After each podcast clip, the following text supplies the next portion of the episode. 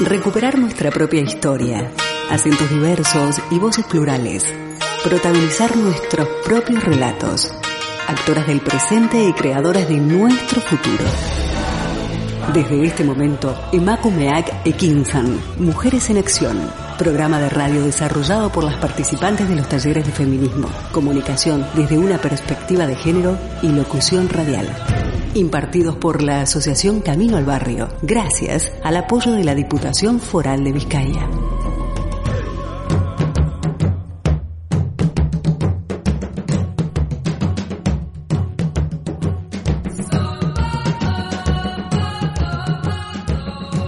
Les damos una cordial bienvenida a esta edición de Macumea Kekinsan Mujeres en Acción para hoy, miércoles 16 de junio de este 2021. Como nada, estamos a mitad del año, encantadas de acompañarles desde la cabina de candelaradio.fm. En controles, Miguel Ángel Puentes y en locución de este programa, Matilda Noriega.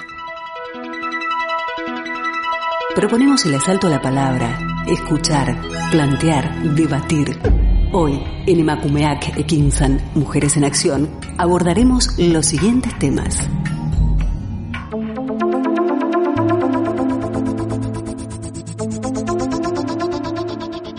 Esta tarde en Emakumeak Ekinsan, Mujeres en Acción, entrevistamos a Arnulfo Oshlag, filósofo maya, profesor, artista, autor y activista de los derechos humanos y de la madre tierra, quien además es economista graduado en Londres y es también el único niño sobreviviente entre 116 niños de la masacre ocurrida el 21 de mayo de 1988 en Guatemala a manos del ejército y el gobierno cristiano del país. Para ello hemos preparado un programa de dos horas en el cual escucharemos de la voz de Arnulfo Schlag lo ocurrido el 21 de mayo de 1988 y también los sucesos acontecidos ahora el 20 de mayo de 2021, cuando se ha dado su injusta detención por parte de la policía, ejército y gobierno guatemalteco. Antes de entrar en materia, les proponemos escuchar nuestro primer tema musical, que está a cargo de los Guaraguao. Cristo al servicio de quién? Cristo al servicio de quién? Preguntaba Jaime Obrero, preguntaba Jaime Obrero, al servicio de unos pocos que se lo llevaron preso, disfrazándolo con lujos sabiendo que él es del pueblo, lo tienen encarcelado en palacios de concreto, con pisos de puro mármol, de pura madera el techo, templos que no se parecen a las casas de mi pueblo, casas de lata y cartón, techos rotos, tierra al suelo Cristo al servicio de quién? Preguntaba Jaime Obrero, preguntaba Jaime Obrero. A Cristo hay que liberarlo. Él siempre quiso ser pueblo y hoy lo explotan los de arriba. Ricos, iglesia y gobierno, los señores de una iglesia que está muy lejos del pueblo, que no sabe de miserias que no vive su evangelio y que no habla nuestro idioma. Cuando nos dice silencio, son cosas que Dios permite, son cosas que manda el cielo. Cristo al servicio de quién? Preguntaba Jaime Obrero, preguntaba Jaime Obrero. A Cristo hay que liberarlo decía Jaime Obrero, porque ellos se lo han robado. Y Cristo, Cristo es del pueblo, iglesia que no denuncia la injusticia y la opresión. es una iglesia vendida. Queremos resurrección, queremos renovación, Cristo al servicio de quién? Mujeres construyendo ciudadanías activas desde una perspectiva de género. Emakumeak Ekinsan, Mujeres en Acción, en Candela Radio 91.4 FM.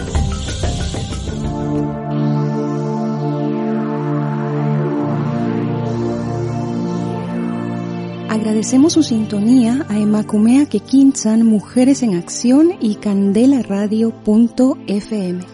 Nuestro teléfono de cabina siempre disponible. Hoy compartimos entrevista con Arnulfo Schlag, filósofo maya, artista, profesor, autor y activista de los derechos humanos y de la madre tierra. Economista graduado en Londres. El sábado 21 de mayo del año 1988, el ejército de Guatemala y gobierno cristiano del país llevaron a cabo una masacre en la aldea Chiul, perteneciente al municipio de Cunén, en el departamento de Quiché, en la cual secuestraron a cientos de Ajquijab, que históricamente han sido para el pueblo maya los sabios contadores de días o contadores del tiempo, mal llamados sacerdotes mayas, y 116 niños y niñas quienes fueron llevados al destacamento de la aldea, donde durante varias horas los soldados torturaron a las y los detenidos y violaron a las mujeres. Los 116 niñas y niños también fueron torturados y tirados en un pozo lleno de agua y de las heces de los soldados, donde poco a poco se fueron muriendo ahogados y asfixiados. Ese día 115 niños y niñas murieron. Y únicamente un niño logró sobrevivir. Este niño sobreviviente es el filósofo maya Arnulfo Oshlag. Bienvenido Arnulfo. Gracias por aceptar compartir esta entrevista con nosotras en Emacumea Quequinsan Mujeres en Acción. Muchas gracias, eh, Matilde. Gracias por esta oportunidad y gracias por el medio y también yo envío un gran saludo a todos aquellos que logren donde llega este, este eco de la historia y de la realidad que nosotros como mayas estamos sufriendo. Gracias Arnulfo. Con el objetivo de visibilizar un acontecimiento sumamente cruel que el gobierno guatemalteco sigue queriendo negar y ocultar, y ante el cual hoy en día no existe esclarecimiento ni justicia alguna. Arnulfo, nos gustaría que pudieras compartirnos la información que tú desees respecto a lo ocurrido el día sábado 21 de mayo de 1988 y esta masacre en Chul. Yo siempre digo que nosotros los mayas no hemos desaparecido nos están desapareciendo a punta de arma y de terror. Antes de poder comenzar a, hablarles específicamente sobre eso, nosotros como mayas siempre comenzamos con, con algo que decimos en mi idioma. Sip alaj maltiosh, ni malaj kajau, ni malaj maltioshirche ukushkaj, ukushuleu, tzakol pitol tepeu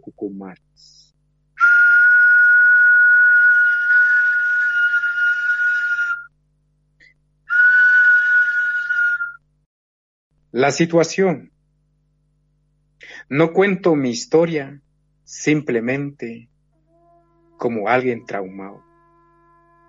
Comparto mi historia porque en realidad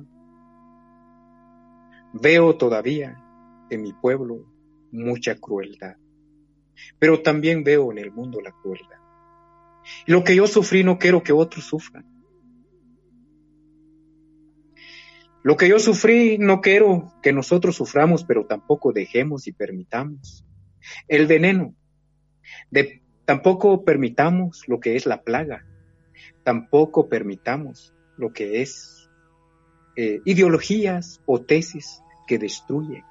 No solamente la madre tierra, no solamente destruye una, una forma de economía, sino que destruye totalmente la mente, el cuerpo, el corazón, el espíritu y el alma, que son los elementos importantes del ser humano.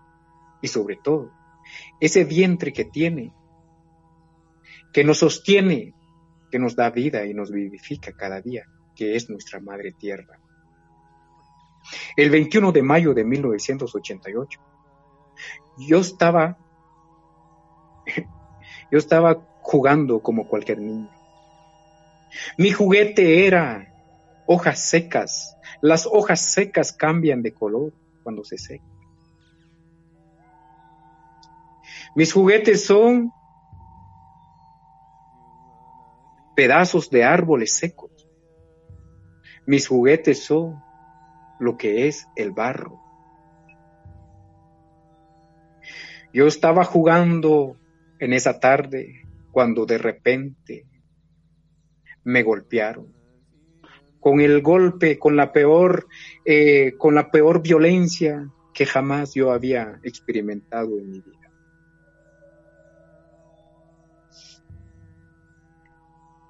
Me agarraron y me dijeron, ¿quién es? El ejército de Guatemala y el gobierno de Guatemala. Y todos eran cristianos, pero asimismo democráticos. Era supuestamente el primer gobierno democrático en Guatemala, apoyados por unos países que forman la OTAN. Ahora bien, mientras que me estaban golpeando, ellos me decían, con mucho respeto, voy a repetir las palabras que me decían. Perro brujo maldito, ¿dónde está tu, tu cerdo de padre? ¿Dónde está? Mientras que me golpeaba. Yo no podía ni tan siquiera responder por los golpes que me daban. No podía. Y luego me secuestraron y me llevaron hacia el destacamento del ejército en la aldea Chiul, Cunén, Quiché, Guatemala. Muchos, muchos dicen algunos medios en Guatemala, no todos, pero hay como unos dos medios, tres medios en Guatemala que están diciendo que lo que yo estoy contando no ha existido. ¿Por qué lo dicen ellos? Eso. Porque no les conviene conocer la verdad. Uno. Dos. Ellos no saben mi edad real. Porque por protección mi padre me cambió lo que es ah, mi fecha de nacimiento, pero yo tengo mis papeles originales.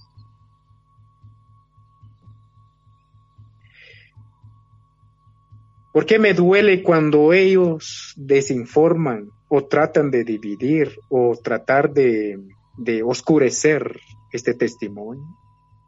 Porque lo que yo estoy a continuación de contar es algo que quebranta el pecho de cualquier ser humano.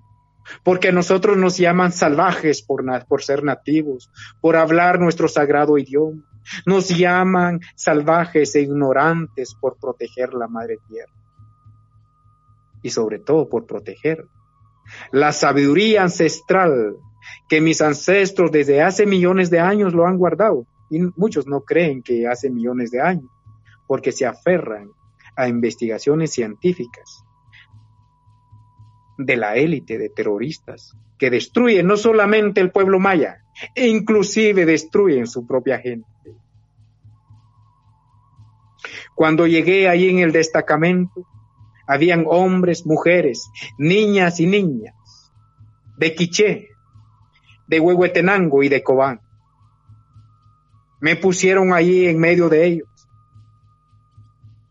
Mientras tanto, Mientras tanto, que nos golpeaban, nosotros estábamos orinando, otras estaban eh, defecando, para que todos entiendan, porque muchos a veces no entienden a veces lo que es defecar, estaban eh, cagando en sus cortecitos, en sus ropitas, en sus pantalones, en nuestros pantalones. ¿Por qué? Porque el dolor que nos causaba era fuerte. No deseo, no quiero que ningún niño, ninguna niña, sea cual sea su etnia, sea blanco o sea, o sea del África o sea chino o como sea, asiático. No quiero que ellos sufran. Porque nadie merece. Un niño, un niño es indefenso. Un niño es aquel que solamente quiere vivir, jugar y vivir de la vida como es. Oh, que tanto desea yo, tanto desea mi alma ser niño. De nuevo, y no ver esa crueldad. Porque mientras que nosotros estábamos sufriendo, ellos se burlaban de nosotros. Y luego agarraron sus machetes y nos cortaron el cabello. Porque para nosotros como nativos, el cabello tiene mucho significado para nosotros. Algunos, tal vez, al ver a alguien que tiene cabello largo, tal vez lo definen con, otra, con otra mentalidad. Para nosotros el cabello es sagrado, es sagrado. Y nos lo cortaron con mucha violencia.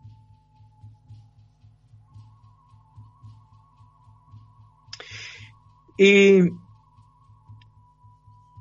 y luego seleccionaron a tres mujeres ¿Por qué menciono mucho en mi testimonio estas tres mujeres en particular?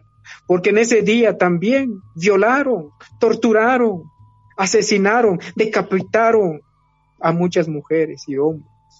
Pero estas mujeres en particular, porque ellas no eran solo uno, ellas estaban embarazadas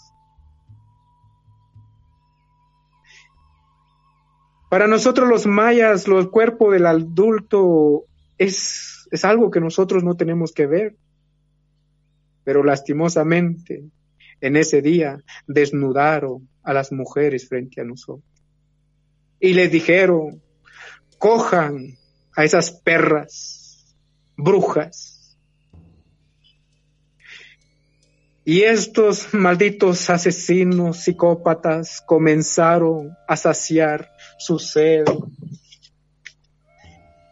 Comenzaron a saciar su sed sobre estas angelitas mujeres. Después de saciar su sed,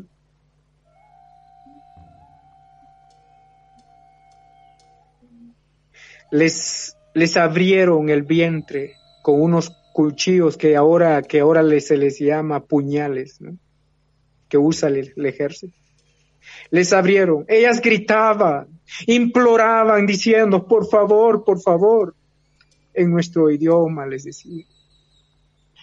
Pero estos, pero estas, estas bestias salvajes que yo conocí, no le tuvieron piedad. Y de cada vientre salieron unas bolsitas. Y en esas bolsas había unos preciosos bebés. Pueden ser niñas o pueden ser niñitos, varones o niñas.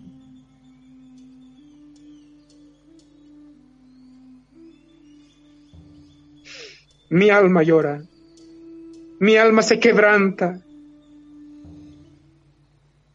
Porque hoy que yo vivo en la Europa, me doy cuenta que la Europa necesita del vaso de agua del que está lleno de conocimiento del sagrado pueblo maya.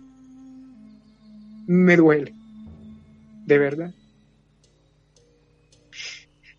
Las mujeres todavía colgado todavía ese bolso hacia el ombligo de la mujer. Ellos gritaban, lo querían recoger. Querían recoger a sus niños. Pero estos asesinos cristianos democráticos separaron, los pisotearon a los pobres bebés, a cada bolsa y decía, no más brujos sobre la tierra.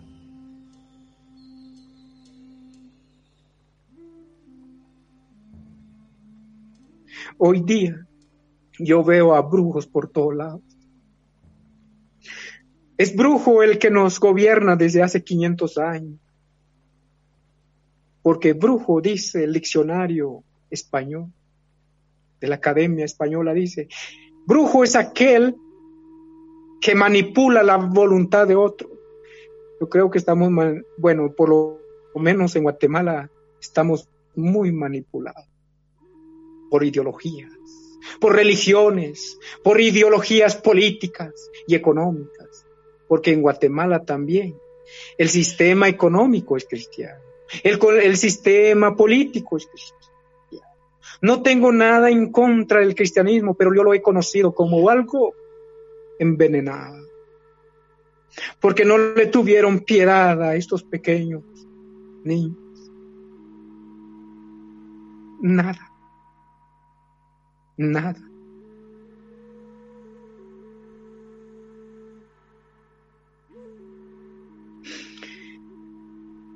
Después agarraron unos machetes que le llamamos nosotros guarizamas y le cortaron la cabeza de las pobres mujeres. La cabeza de ellas todavía gritaba mientras rebotaba en el suelo.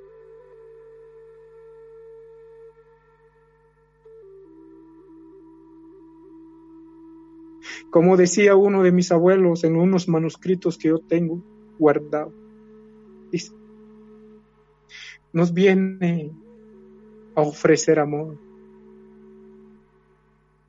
Pero ese amor de la Europa es cruel, racismo, una manzana envenenada, no solamente contra nuestra mente, nuestra alma, sino que inclusive contra nuestro cuerpo.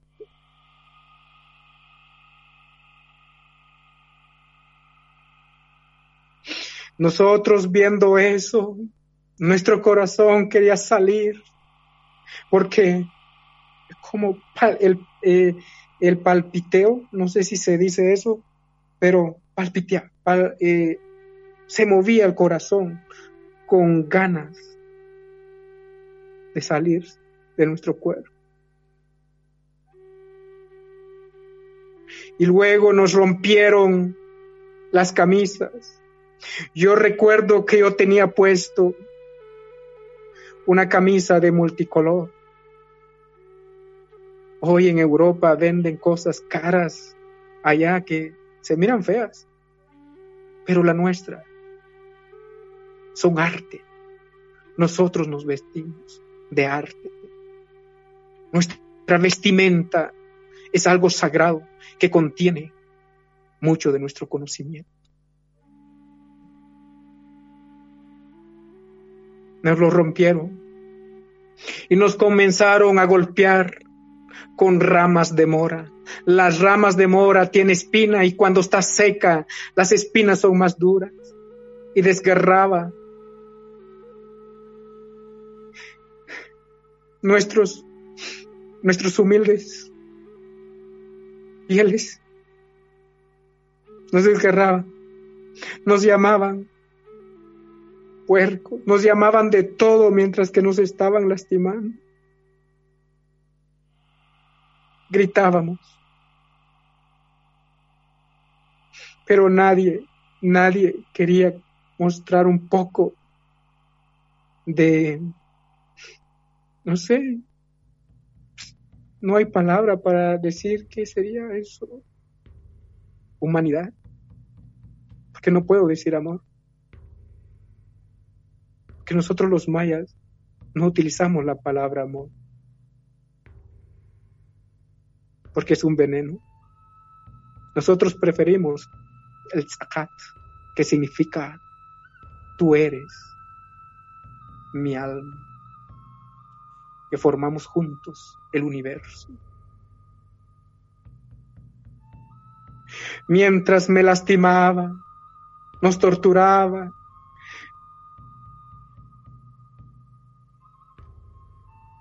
estaban llenando ellos más, estaban llenándole más de agua a un pozo.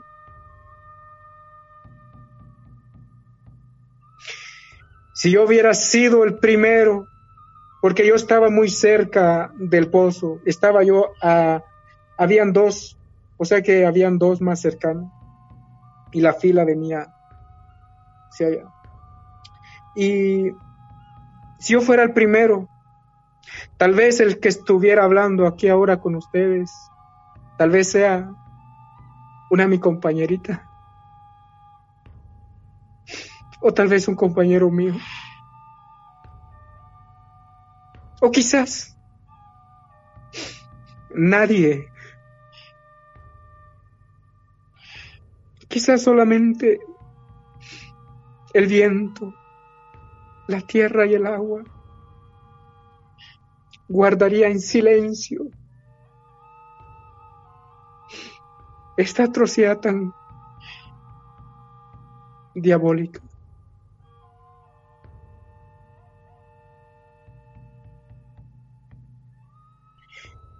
y nos tiraron uno por uno.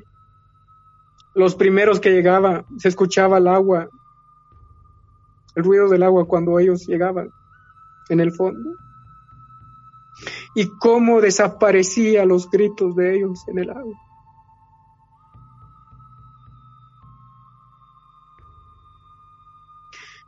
Cuando me tocó el turno,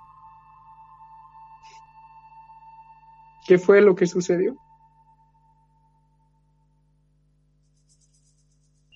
Yo hablaba el español.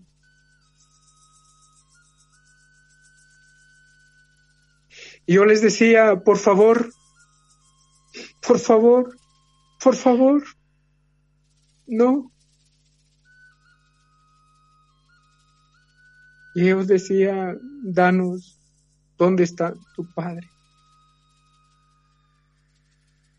Cuando yo sentí estaba caí dentro del pozo, sobre los cuerpos de mis compañeros. Encima de mí tiraron otros, tres, otros dos niños. Y tal vez tiraron otras personas, ya ni se siente en un momento. Pero de repente allá abajo reacciona, hay una reacción allá abajo. Que los que están debajo de nosotros querían salir. Querían salir para respirar, para tener. Querían salir para poder ver el Padre Sol, el Abuelo Sol, la Abuela Luna, para ver de nuevo la diversidad de colores, para ver de nuevo el rostro de nuestros padres, de nuestros hermanos. Realizar nuestras misiones y nuestros dones y talentos. Pero no tuvimos la suerte hasta ese momento. No, no lo tuvimos.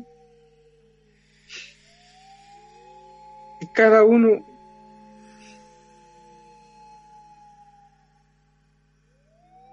como si sálvese quien pueda.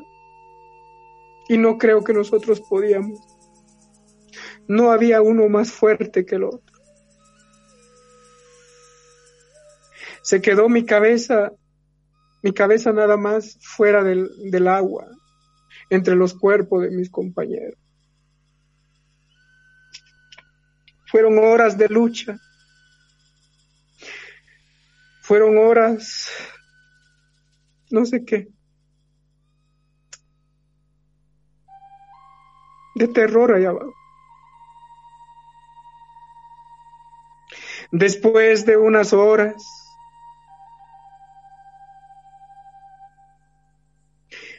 los asesinos se acercan a la orilla del pozo y comienzan a orinar sobre nosotros. Y decían,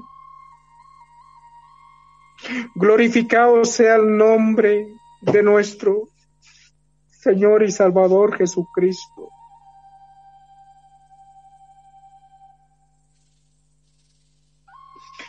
Otros decían, Ave María, gracias a Nuestra Señora Madre María. Y se persinaban, pero gritaban al decir eso.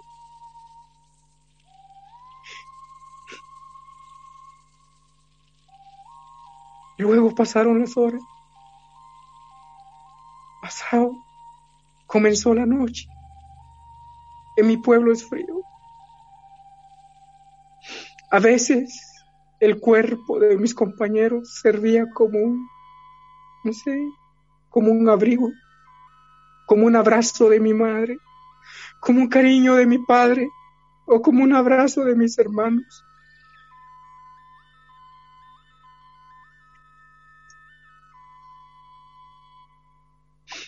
Ahí conocí la muerte. La muerte no es mala. Allí me di cuenta y experimenté por qué para mis ancestros la muerte es sagrada, solo cumple su misión.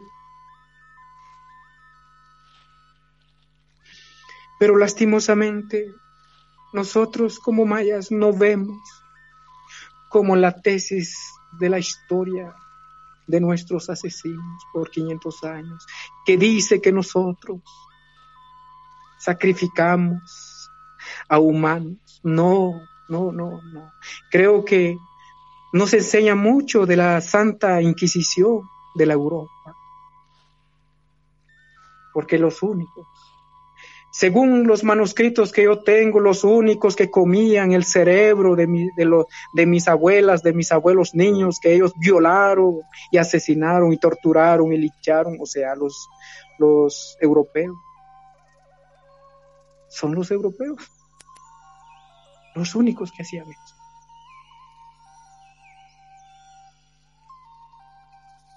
Pero como hay tesis diferentes y no permite que nosotros mostremos la historia guardada en nuestras bibliotecas. ¿Por qué digo esto?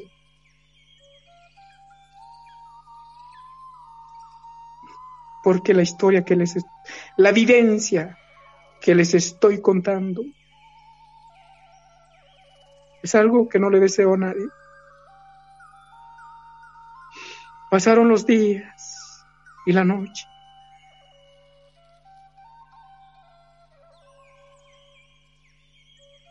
Hoy estoy escribiendo algo que se llama Memoria del Pozo.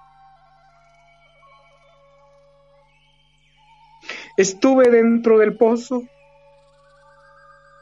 cuatro noches y cinco días. Mis esperanzas estaban terminadas. Pero yo hablaba con la tierra, con el agua que cubría mi cuerpo. E inclusive hablaba ahí con las heces el ejército. Porque mis abuelos me enseñaron que es preciso evolucionar. Y para evolucionar uno tiene que pasar un proceso para pasar a la otra dimensión.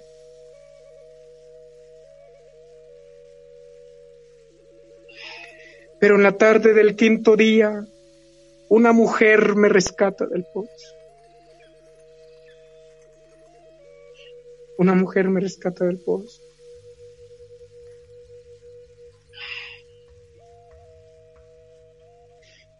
Esta mujer me recibe como una madre o como una hermana.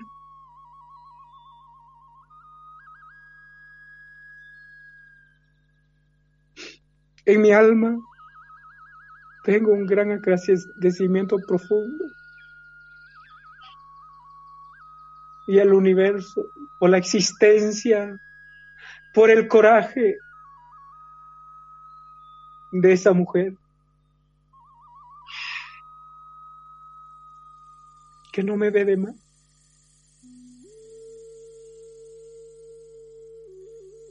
Luego me deja con un tío mío.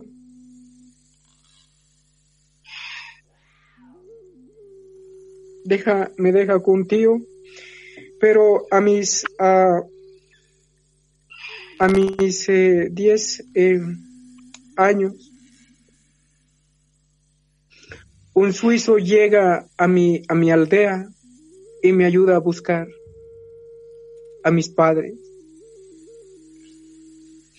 El encuentro con mis padres, porque mis padres, en el momento cuando a mí me encontró el ejército, mi padre se huyó hacia las montañas y llevó a, a, todos mis hermanos, él pensando que nos había llevado a todos, pero yo estaba jugando entre la mil. Mi padre me contó que él regresó a ver a pesar que estaba rodeado todo ejército para querer salvarme. Pero le dijeron que yo estaba muerto. Entonces, cuando yo encontré a mi madre y a mi padre, ellos estaban de luto y yo igual, porque no sabía si ellos existían o no. Pero nuestro encuentro fue algo maravilloso. Es como si yo había nacido de nuevo en medio de ellos y ellos conmigo.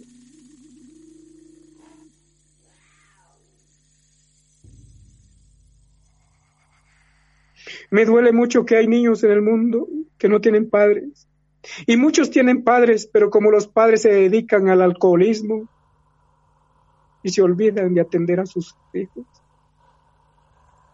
Eso no solo pasa en Guatemala. Me da mucha tristeza cuando antes, antes eh, pensaba que Guatemala era más alcohólico, me doy cuenta que la Europa es más alcohólica.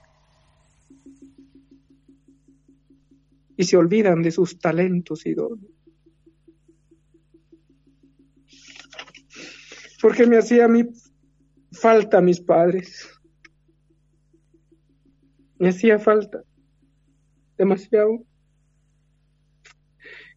La noche era la luna como mi madre, pero en el momento de encontrarlos fue, una, fue un regalo para mí.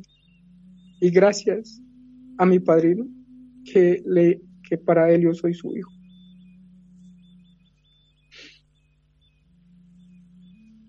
Me llevó por primera vez a Suiza cuando yo tenía 10 años. Desde ese tiempo yo venía y me iba a la Suiza.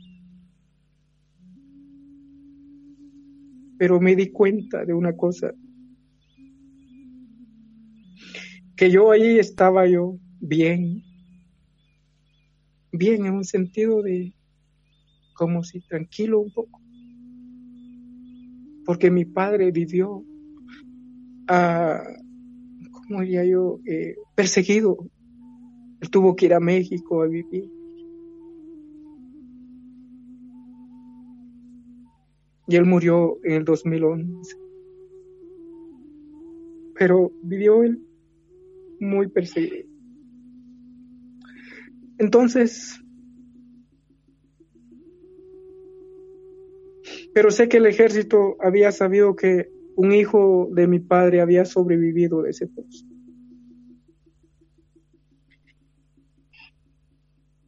Pero yo desde allá, yo escuchaba todavía los gritos.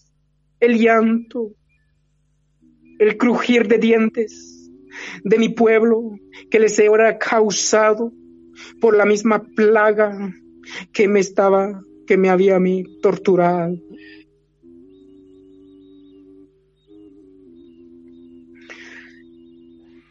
Y yo vi que era necesario colaborar, participar en la liberación de mi pueblo a través de una tesis nueva, a través, a través de una tesis que verdaderamente se armonice con el universo. Me di cuenta desde allá que estaban asesinando a nuestros ríos, asesinando el, el viento, el aire, asesinando nuestras montañas, asesinando también las riquezas de mi pueblo. Entonces yo dije mi alma, sería yo un cobarde aceptar un descanso aquí mientras que mi gente palpita. Guatemala se ha convertido en un pozo para mi gente, un pozo de tortura. Por lo tanto, yo tuve que regresar a Guatemala. Y cuando yo regresé, abrí el Instituto de la Sabiduría y de la Medicina Maya en San Marco la Laguna, un lugar que donde viven unos turistas, muchos turistas. Entonces, o sea, extranjeros.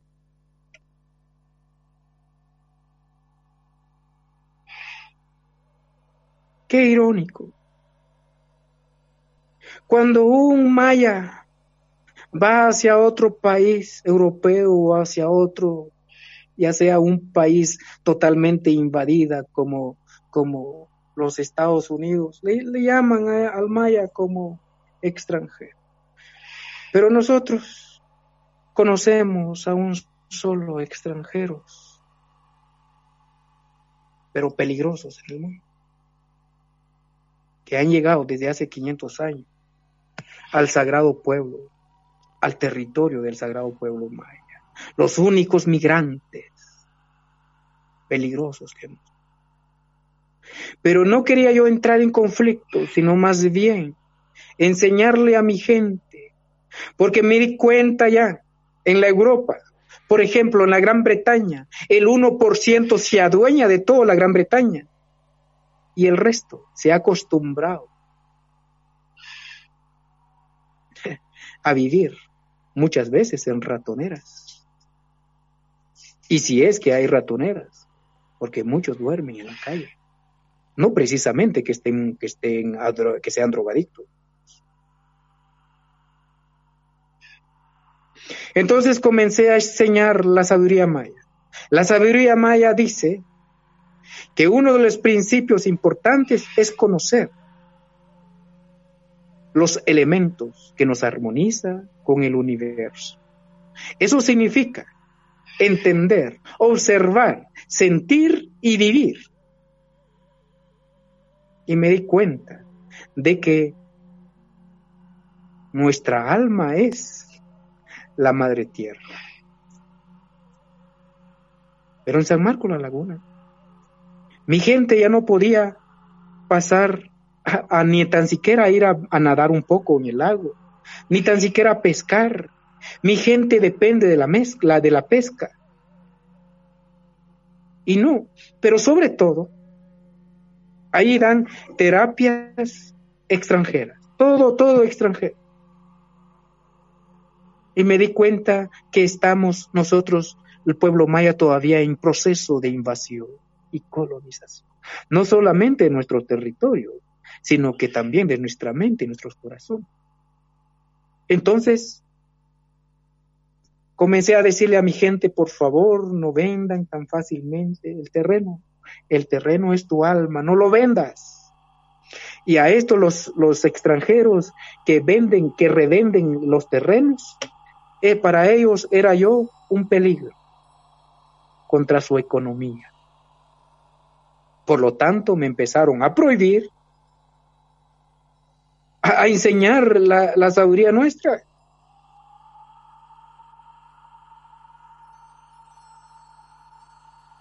Si un migrante sea consciente de verdad, lo primero que debería decir, o sea, me refiero a un migrante europeo, diría, no, nosotros hemos destruido a estos nativos. Ellos tienen, ¿verdad? Eso es un migrante bueno. O, o, sea que, y si es político este migrante diría, si fuera de la, de la izquierda, porque para nosotros los mayas, izquierda o derecha nos, tienen, nos quieren para sus esclavos.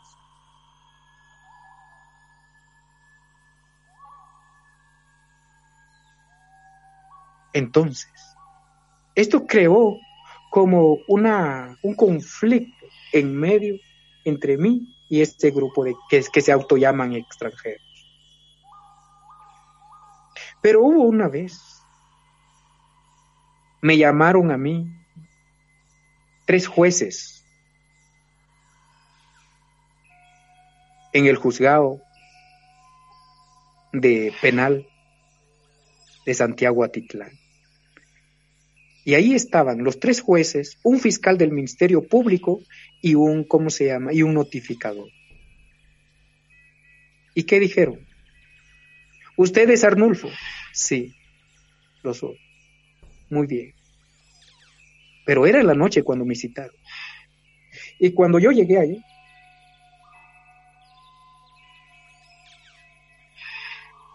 Me dijeron, Arnulfo, te tenemos, te ponemos algo en la mesa, una oportunidad. Si tú la quieres, acéptalo, y si no, simple y sencillamente, déjalo. Pero aquí no tiene salida. Danos medio millón y no te vamos y te vas libre, no te vamos a encarcelar, ni te vamos a entregar. Yo le digo, pero, pero ¿entregar a qué? ¿Y por qué ese dinero? Dinero no lo tengo. No, tú tienes conexiones con, con Europa, entonces vos tú sí puedes entregar este dinero. Uno. Dos, que la que algunos que han sido encargados de la seguridad nacional te quieren mínimo preso por lo menos pues, y si no muerto. Pero si nos entregas esa cantidad, nosotros no te vamos a dejar. Eso me dolió en el alma. ¿Y qué dije?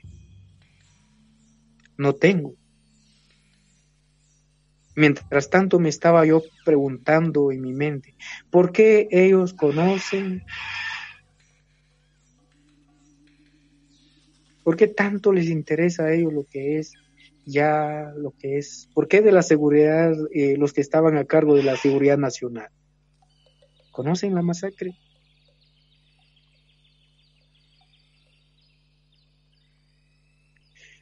Por lo tanto, con tanta amenaza,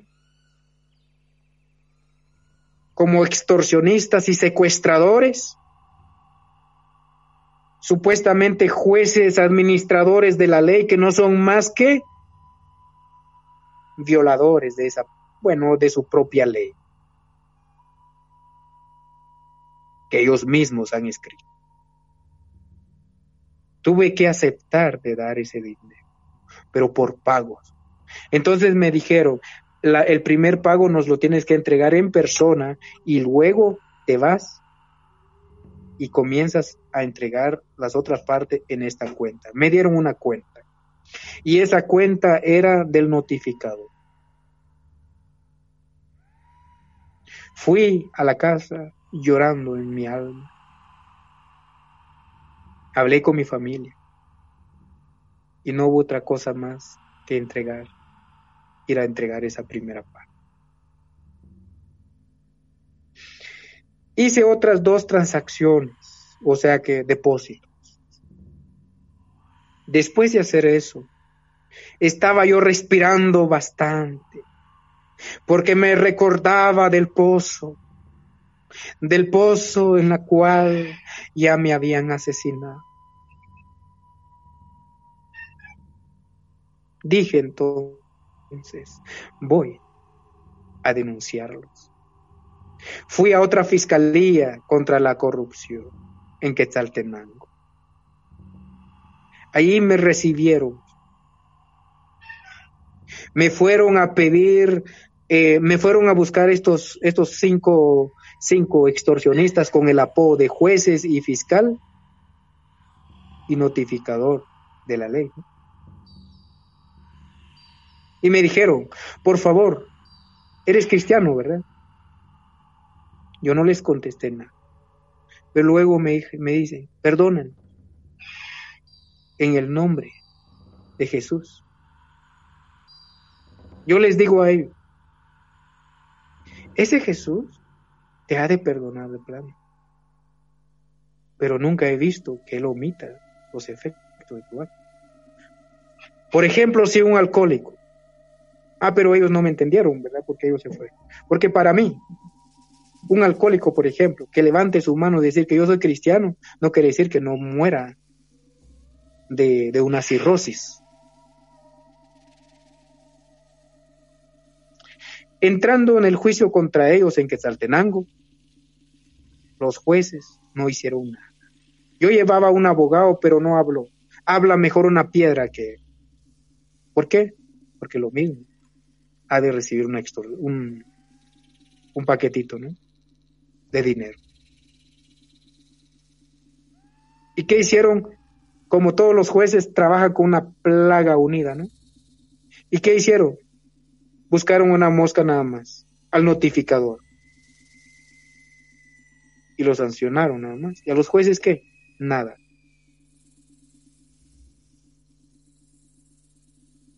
Ah, pero haberlo denunciado a ellos era como tocar eh, una, eh, una, un avispero.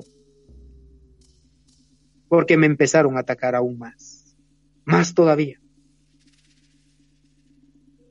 Entonces ellos, los jueces, aprovecharon de esas circunstancias en las que me encontraba con estos extranjeros y se unieron.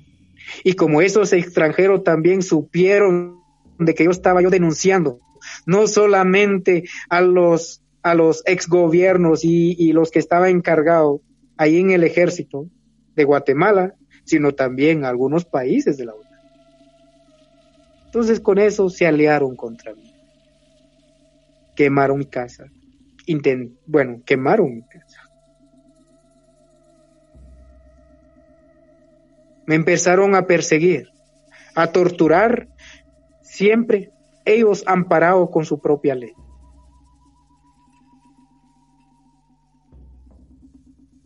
Yo qué hacía era presentar denuncias acerca de las acciones que ellos estaban llevando eh, en contra mía. Es como decir, mire diablo, ayer me fuiste a quemar mi casa, ahora yo te denuncio a vos mismo, pero tú me tienes que recibir la denuncia.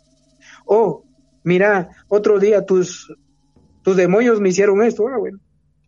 Pero cuando yo llegaba a ver si había dado lugar a las denuncias que yo había presentado, desaparecía. He presentado también la masacre, pero el sistema, la, la compu o, la, o todo el sistema que ellos manejan, parece que todo, todo desaparece ahí. ¿Qué me dijeron? Te estás metiendo en camisa de once varas. Yo soy una hormiga, pero no le voy a temer a ningún elefante que se me cruce en el camino. Bueno, los, los elefantes son bien lindos, los animalitos, pero estos elefantes diabólicos destruyen.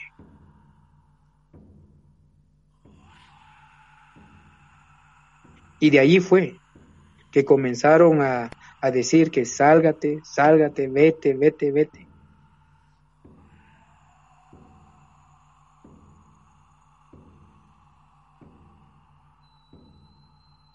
Pero como nunca cesaba yo de, nunca obedecía yo. Entonces, me siguieron, me siguieron y me siguieron hasta el extremo de atentar contra mi vida.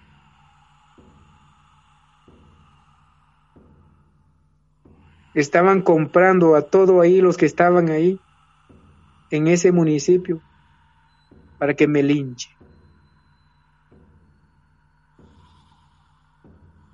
Pero el universo sabe, tal vez conoce el por qué sobreviví.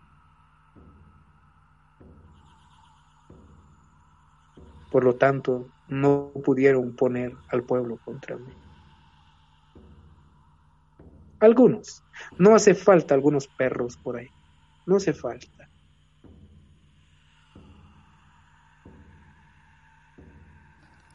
Arnulfo. Yo digo, no nos vayamos, no juzguemos a, a, alguien solamente por el techo de su casa. No juzguemos un libro solo al mente ver el título. Hay que leer, entrar en sus líneas, en sus letras y luego sacar una conclusión. Para, te, para terminar, en resumen, finalmente sacaron, inventaron una, una, una acusación tan horrible contra mí. En el mundo, en el mundo, totalmente en el mundo, se ha logrado una, eh, una semilla de mostaza de derechos de la mujer. Pero lo más triste, lo más triste es que una fracción de esa semilla de mostaza, un cierto número de mujeres utilizan este, este, para mí, eh, los, derechos de la mujer es una joya, es que la, las mujeres son la columna de la sociedad. Pero esa fracción de mujeres la utiliza para hacer actos de persecución, como esta fantasma, porque tampoco saber si es mujer o saber quién es, de la que mencionan en un caso. Pero dice que es de los Estados Unidos.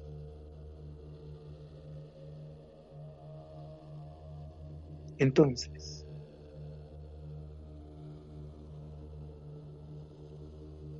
yo mismo me fui a presentar en el Ministerio Público. Porque un abogado me, dijo, no, no se vayan, yo me tengo que ir, porque yo salía y él... Entonces yo fui con ese fiscal del Ministerio Público. Usted es un extorsionista mío, que se ha vendido con mis asesinos violadores de niños y de niñas. Y ahora usted es un violador de la ley. Pero viene y usted me está investigando de algo que ustedes mismos la han fabricado. ¿Por qué? Reciba mi denuncia. o sea, reciba mi parte mía, mi, el testimonio mío contra esa parte que ustedes han dicho. Después de unas horas de lucha, me permite un ratito y todo lo que yo digo lo empiezan a escribir, pero es la manera ya de comienzo a llamar a mis testigos, etcétera. Amenazan a mis testigos. Y mis testigos, con todo ya amenazado y etcétera. Ahí hablan ellos, pero ya como, ya no como debería de ser. Pero luego, yo trato de esclarecer eso. Pero no es fácil. Porque lo que ellos quieren es callarme. Ahora ya no solamente un, ya no solamente es el ejército o los jueces, ni el grupo, ahora son unos, una trinidad, un grupúsculo que les interesa que Arnulfo Oschlag esté muerto. Arnulfo, para dar continuidad a nuestra entrevista te voy a interrumpir un poco porque nos interesa profundizar y nos gustaría saber inicialmente para ti, ¿cuáles fueron las razones por las cuales esta masacre del 21 de mayo de 1988 se llevó a cabo? Esta masacre se llevó a cabo primero porque nosotros, mi padre era un gran líder de los eh, de los ajir, un ajir como eh, la introducción usted ha mostrado, simplemente quisiera alimentarlo un poco más de que un ajir es aquel, es como un astrónomo. Un ajir es como alguien que conecta al ser humano con el universo, que lee, que comprende desde las profundidades. Porque si no, no nos, no entendemos cada ser humano, su conexión con el universo, es como un tonto caminando. No, tenemos que ser. Entonces, el trabajo de una es ver eso, ayudar al pueblo, a entender al pueblo. Por eso que nunca tenemos que ensuciar al agua. No tenemos que cambiar ni, ni tirar esto, ni mucho menos ver, ver ni al hombre ni a la mujer como alguien diferente. No, nosotros somos uno nos armonizamos entre nosotros. Pero sobre todo vemos a la mujer aún así como si fuera una cap, como, como si la madre tierra se convirtiera en un átomo diminuto para que en donde nosotros podamos también alimentarnos y existir a través de ella. Ese es el trabajo de una. Ahora bien, en, ese tiempo ya se estaba trabajando lo que es los acuerdos de paz entre guerreros y ejército, donde solamente se incluía al pueblo nativo. Y mi padre querían, ellos y sus compañeros querían aprovechar a través del diálogo encontrar un camino para que, para que los mayas no, no solamente sean incluidos. Porque ¿sabe qué? Inclusión, ¿qué significa? Porque nosotros no queremos inclusión. Inclusión es que yo ya tengo una comida maya, la receta maya es muy rica. Yo ya tengo hecho una comida maya, ahora usted ya, usted y, y después en la mesa yo les digo, bueno, aquí hay sal, aquí hay pimienta, aquí hay chile. Si tú comes chile, le vas a agregar chile y si no, no. Si quieres sal, le agregues más sal y si no, no. Mientras que la sal se pudre en el recipiente. Nosotros no queremos eso. Es más, nosotros sí vamos a incluir a, los que a los que han venido de otro lado. Los vamos a incluir y aún mejor todavía que, la Gran Bretaña, como hace que parece ser que incluye a sus, a sus migrantes ahí, ¿no? No, nosotros no simplemente los vamos a, incluir, nosotros los vamos a ver a ellos como si fuera, como si fueran nuestros hermanos, porque yo estoy muy seguro, mis abuelos los adoptaron finalmente, por eso hubo una pequeña, pequeña eh, uña de entendimiento, hay una pizca de entendimiento ahí. Entonces mi padre buscaba eso. Y entonces el ejército vio como si fuera un veneno la acción de nosotros. Segundo, porque entonces buscaron esa, esa, esa excusa de que nosotros éramos brujos, que mis padres eran brujos, y sus hijos, sus mujeres.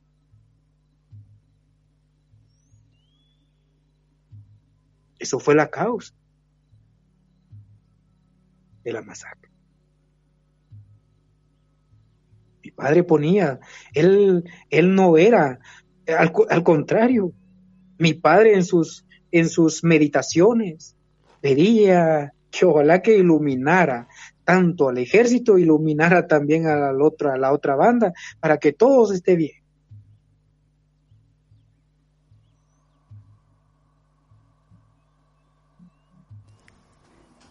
Pero entonces apoyaron todo eso porque nos vieron como brujos, que no hablamos la mayoría, o sea que, porque parece ser que de los que hablamos español, de los que nos secuestraron, torturaron en ese, en ese tiempo, el 21 de mayo de 1988, eh, no hablaban español.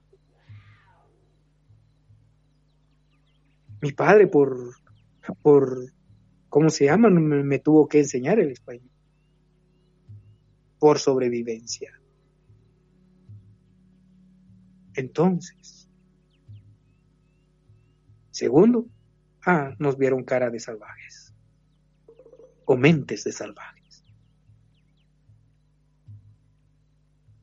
Entonces, solamente para alimentar un poquito la otra idea, es que el racismo no es un pensamiento, sino que es un ser que corre en la sangre de los que tienen prejuicios contra los pueblos nativos del mundo. Gracias, Arnulfo. ha sido un poquito largo. Gracias, Arnulfo. No tenemos absolutamente nada que perdonar. Me gustaría poder hacer una pregunta más antes de cerrar este primer bloque de entrevista. ¿Por qué razón, Arnulfo, es que este tipo de hechos continúan en Guatemala sin esclarecimiento ni justicia alguna? Yo creo que, fíjese que ese, ese genocida Ríos Montt, no sé si usted conoce al genocida Ríos Montt, la historia de sí, él, que, era ex, ex, gobierno, ¿no? Que, que, fue en los, en los, en lo que es todo lo que es el genocidio que hubo en el 80, 81, 82 y 83, etcétera.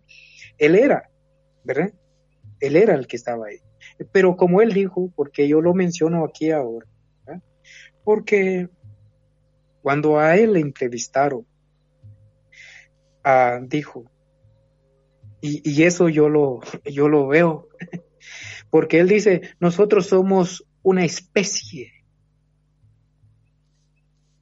de colonizadores, dijo él. eso está en YouTube. Una especie de colonizador. Pero yo le agregaría algo. Yo veo en la Europa se está abriendo un poquitito la, los ojos, eh, no, no los ojos, también tal, tal estoy exagerando, pero un poquito como el corazón, eh, un poquito de sentimiento bueno se está, se está abriendo. Pero estos huevecillos, perdón con todo respeto, pero es que es así. Pero estos huevecillos de ellos que dejaron aquí, o sea que como si los que, digámosle, los criollos, digamos, que se quedaron aquí en, en, en Guatemala, en este ejemplo, tienen una competencia con sus padres europeos, ¿verdad? Porque no quieren que sus padres europeos los diga, los, los diga a ellos hacer lo que ellos quieren, ¿va? Por eso que buscaron ellos como esa independencia, ¿va? ¿Para qué? ¿Independencia qué? De seguir esa huella de colonización. ¿Por qué se da siempre? Porque ellos no han cambiado. Ellos no cambian. Ellos dicen que son guatemaltecos, pero en realidad en una cierta forma creen que son europeos todavía. Pero si van a la Europa son vistos como migrantes. Entonces se quedan como, como un grupo, como una, una, un grupo de, ¿cómo le diría yo? Un grupo de psicópatas asesinos, de niños y de niñas, violadores. Pero no solamente de nosotros como nativos, sino contra nuestra madre tierra. Entonces no tienen una adecuación. Por eso yo escribí una tesis que se llama La educación es un instrumento de terror. O sea que el sistema de educación, la tesis de educación, que viene de la élite europea, es de terror. Y como la tiran para acá, y esto solamente copian y pegan los, los que están acá, entonces, ¿cómo va a cambiar ese cerebro? ¿Cómo se va a educar ese niño? Yo creo que, los eh, criollos y también la élite de los mestizos en Guatemala tienen a un niño, ah, ellos han engendrado a un niño maldito en sus corazones, que ese niño maldito necesita ser educado. Pero no quieren, porque están aferrados al, al corazón maldito de ese niño que tienen en sus corazones. Entonces, ¿para dónde va? Entonces, ¿por qué no han cambiado? ¿Por qué siguen eso? Ese es la, yo creo que, yo creo que, por ejemplo, los, los que chupan sangre no van, no van a querer vivir de agua, aunque hay agua, el agua es vida. Siempre van a querer la sangre. Por cada blanco que, por cada perdón, perdón que yo voy a decir esto, mi expresión dice, por cada, el, es que el más malvado aquí en Guatemala es la etnia blanca. Y por cada blanco y por cada, y por cada mestizo de la, de la élite. Se sacrifica 25 niños al día, 25 niños nativos. Y a la par de nosotros van los, los hermanos africanos, los hermanos chincas. Y también los hermanos mestizos, que están en la ceniza de la extrema pobreza. Pero el problema es como ellos están, están programados, entonces ellos siempre piensan que tienen que apoyar porque piensan tener la sangre también de allá de Europa. Sus padres europeos. Pero yo creo que el padre nativo les da algo mejor. Entonces no cambian. Hace poco el gobierno dijo que los nativos tienen que pagar impuesto. Mire, yo le digo a mi gente, levántense mucha, porque también parecemos ya, ya también psicópatas nosotros porque nos dicen eso. ¿Qué es lo que le da al nativo a un mestizo o, a un criollo? Le da hogar, le da techo, le da abrigo, le da comida. A causa de ellos hay nativos que no tienen terreno ahora. Hay nativos que eh, duermen en la calle ahora. ¿Por qué? A causa de ellos. En Europa, si yo llevo a mi mujer nativa si yo llevo a una mi mujer nativa a Europa, mi hijo que nace no, no va a ser europeo, excepto si yo tengo un hijo allá con una europea. Mi hijo va a ser, pero yo nunca. Pero entonces yo les dije yo a ellos, estos mestizos, si, si nos ven como enemigos y, y los criollos, ellos son los que nos tienen que pagar impuestos solamente por nacer en nuestra propia tierra. Esa es la educación verdadera.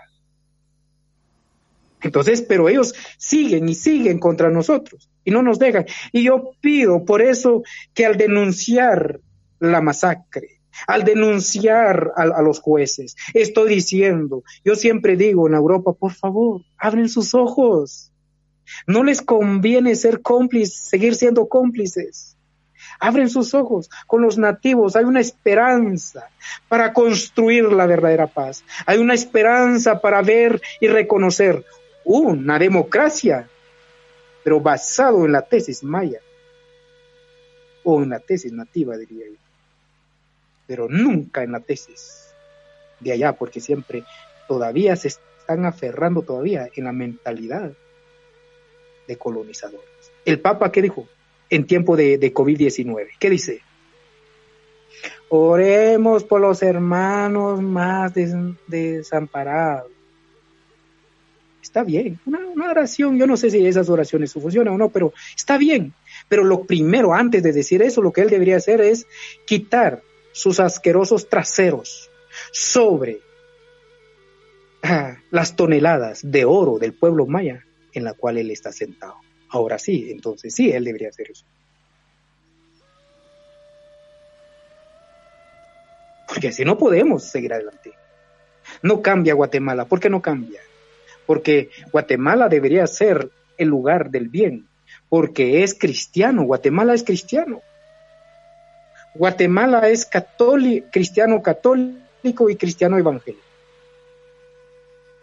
Pero parece ser que tenemos que, yo siempre digo cuando doy mis pláticas, es urgente, nos urge eliminar el cristianismo porque es un veneno de nuestros colonizadores. El problema es que somos como, como perros que nos acostumbramos de las garrapatas. Y cuando nuestro dueño nos baña, lo mordemos. Entonces, vamos a cambiar en Guatemala. ¿A través de qué? a, través de nuestros principios, de los nativos mayas, pero no a través. Y necesitamos eliminar las ideologías. Si, si fuera buena el cristiano, de verdad, no he visto ningún cristiano bueno en este mundo. No, de verdad, no he visto, o tal vez lo voy a encontrar, sería, necesitaría una buena lupa para buscarlo. Entonces, si si un pan, si, la, si tú vas en un restaurante y ves esa comida te hizo mal, no creo que vas a regresar a este restaurante. Y si le hace mal a alguien más, diríamos, eliminemos, cerremos ese restaurante. Y el cristianismo lleva 500 años en Guatemala.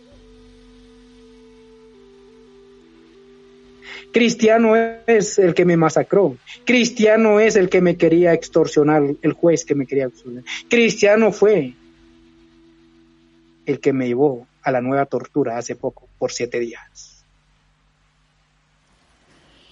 Gracias a ti. Con tu compartir, Arnulfo, damos por finalizada la primera parte de nuestra entrevista.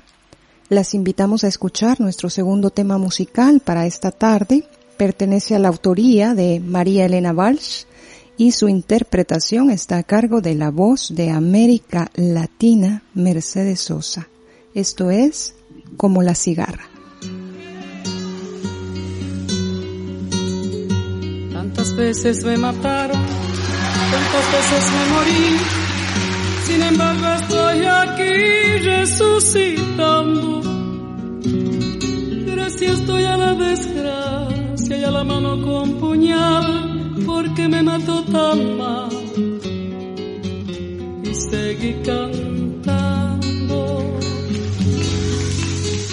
cantando al sol como la cigarra después de un año bajo la tierra, igual que sobreviviente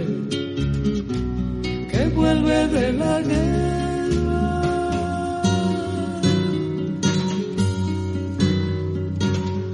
Tantas veces me borraron, tantas desaparecí, a mi propio entierro fui sola y llorando Hice un nudo del pañuelo, pero me olvidé después que no era la única vez.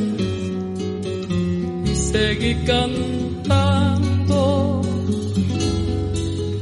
cantando al sol como la cigarra, después de un año bajo la tierra, igual que sobreviviente que vuelve de la guerra.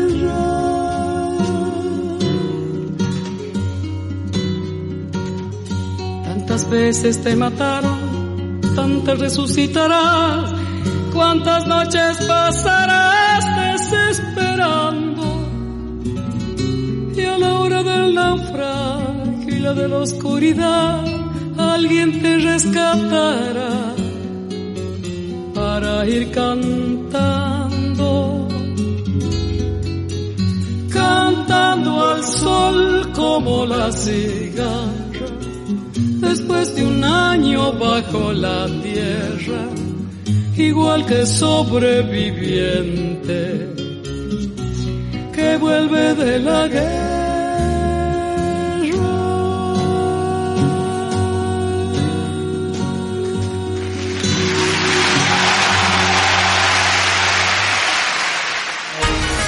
actoras del presente y creadoras de nuestro futuro.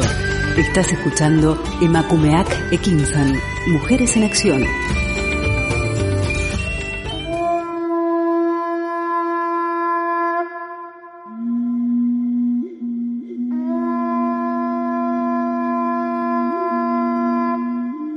Cuando nací, me pusieron dos lágrimas en los ojos para que pudiera ver el tamaño del dolor de mi gente. Humberto Acabal, poeta guatemalteco.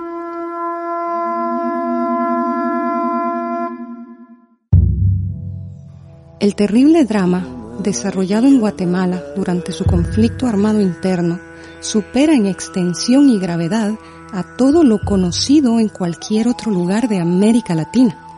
En materia de derechos humanos y relaciones, ejército-sociedad.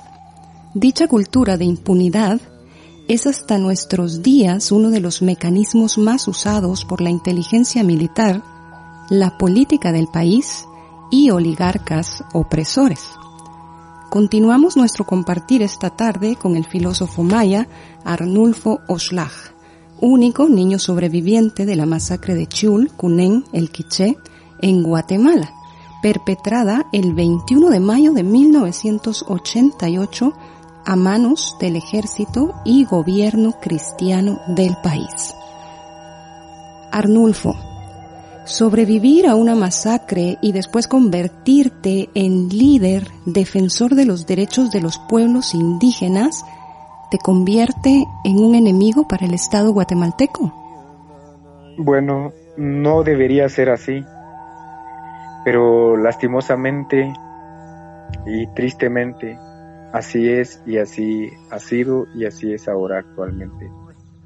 Ah, porque normalmente siempre se ha quedado impune a muchas masacres, no solamente porque se quede impune porque la justicia está administrada por ellos, sino que también nos han atemorizado. Casi no tanta, tanta las personas no quieren hablar sobre estas, sobre, estas masacres. Pero yo creo que si nunca eh, damos a conocer, vamos a seguir y colaborando con este vicio malicioso de terror. Gracias por tu respuesta. En lo particular, Arnulfo, ¿cómo ha sido criminalizado por el Estado? Para mí es muy triste porque uh, es triste y es duro ser uh, sobreviviente porque la criminalización que, que le hacen a, a mi persona uh, es, es, tan cruel, es, y, pero es algo que también que nos divide entre, entre, entre, entre el pueblo. Traten de dividirnos, porque yo estoy seguro que, que todo es esta decisión del juez de que se ha llevado hace poco, no es que está habiendo justicia, sino que simple y sencillamente no hay evidencias, no, no hay a nada de que en realidad me vincule a, a esa horrible acusación de la que me, están haciendo. Entonces las persecuciones, la criminalización hace a uno que lo mate a uno, no, no, no solamente interiormente o psicológicamente, sino que lo mata a uno en vivo, enfrente de su gente. Ah, porque también, porque es lo cuando tratan de, de, de cocinar algo en contra de, de mí, hacen como si fuera creíble, ¿verdad? Y en realidad han utilizado hasta, no sé, actrices para poder hacer ver que, la mentira sea verdad. Tenemos entendido que fuiste eh, detenido por varios días recientemente y llevado a la cárcel de Mazatenango.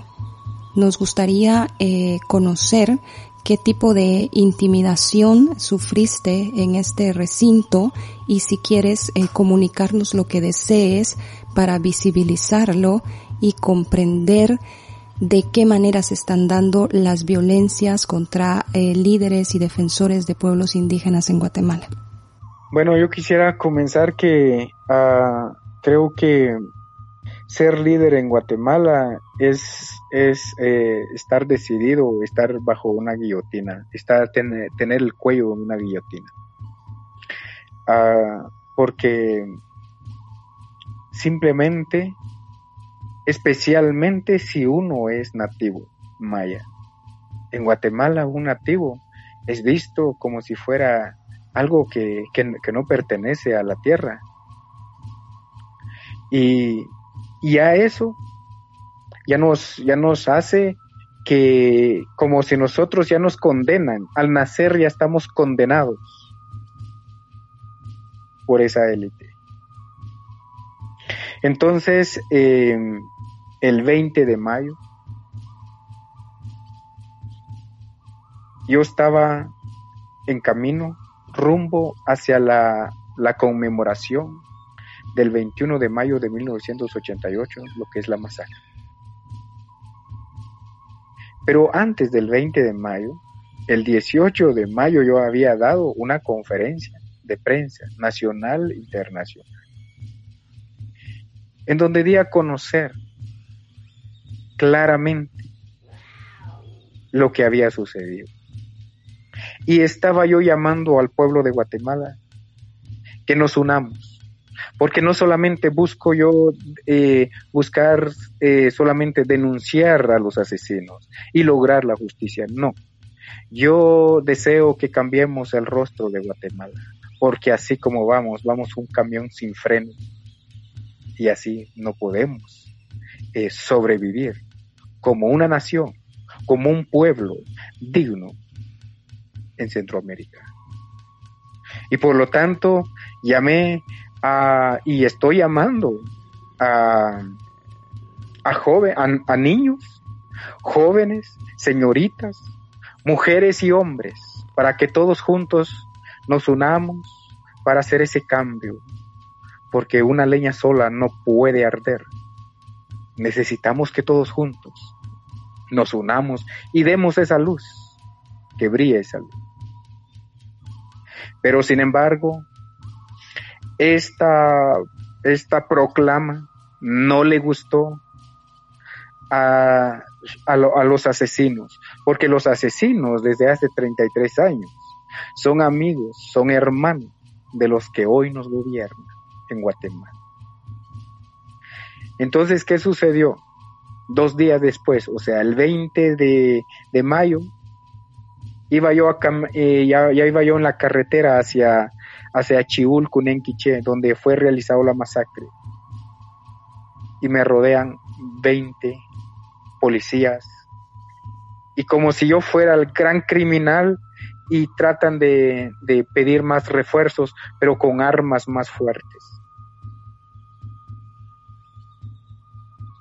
En ese momento, mi familia que me acompañaba no sabía qué hacer. Mi familia me, me dijo, Arnulfo, corra. Yo le dije, no, por dos cosas muy importantes. Uno, si iba a correr, estoy seguro que me iban a, a disparar. Dos, ah, yo creo que eso es ser cobarde. Porque cuando yo era niño, cuando me capturaron y me secuestraron para la masacre, eh, no me di cuenta cuando me, golpearon desde atrás. Y no corrí. Mis compañeros, el cuerpo, el cuerpo sagrado de mis compañeros aún siguen en ese pozo preso y andan levantando sus manos a cada uno de los habitantes de la tierra diciendo, por favor, ayúdame, por favor ayúdame, sácame de este pozo. Pero sin embargo, hasta hoy día no ha habido justicia.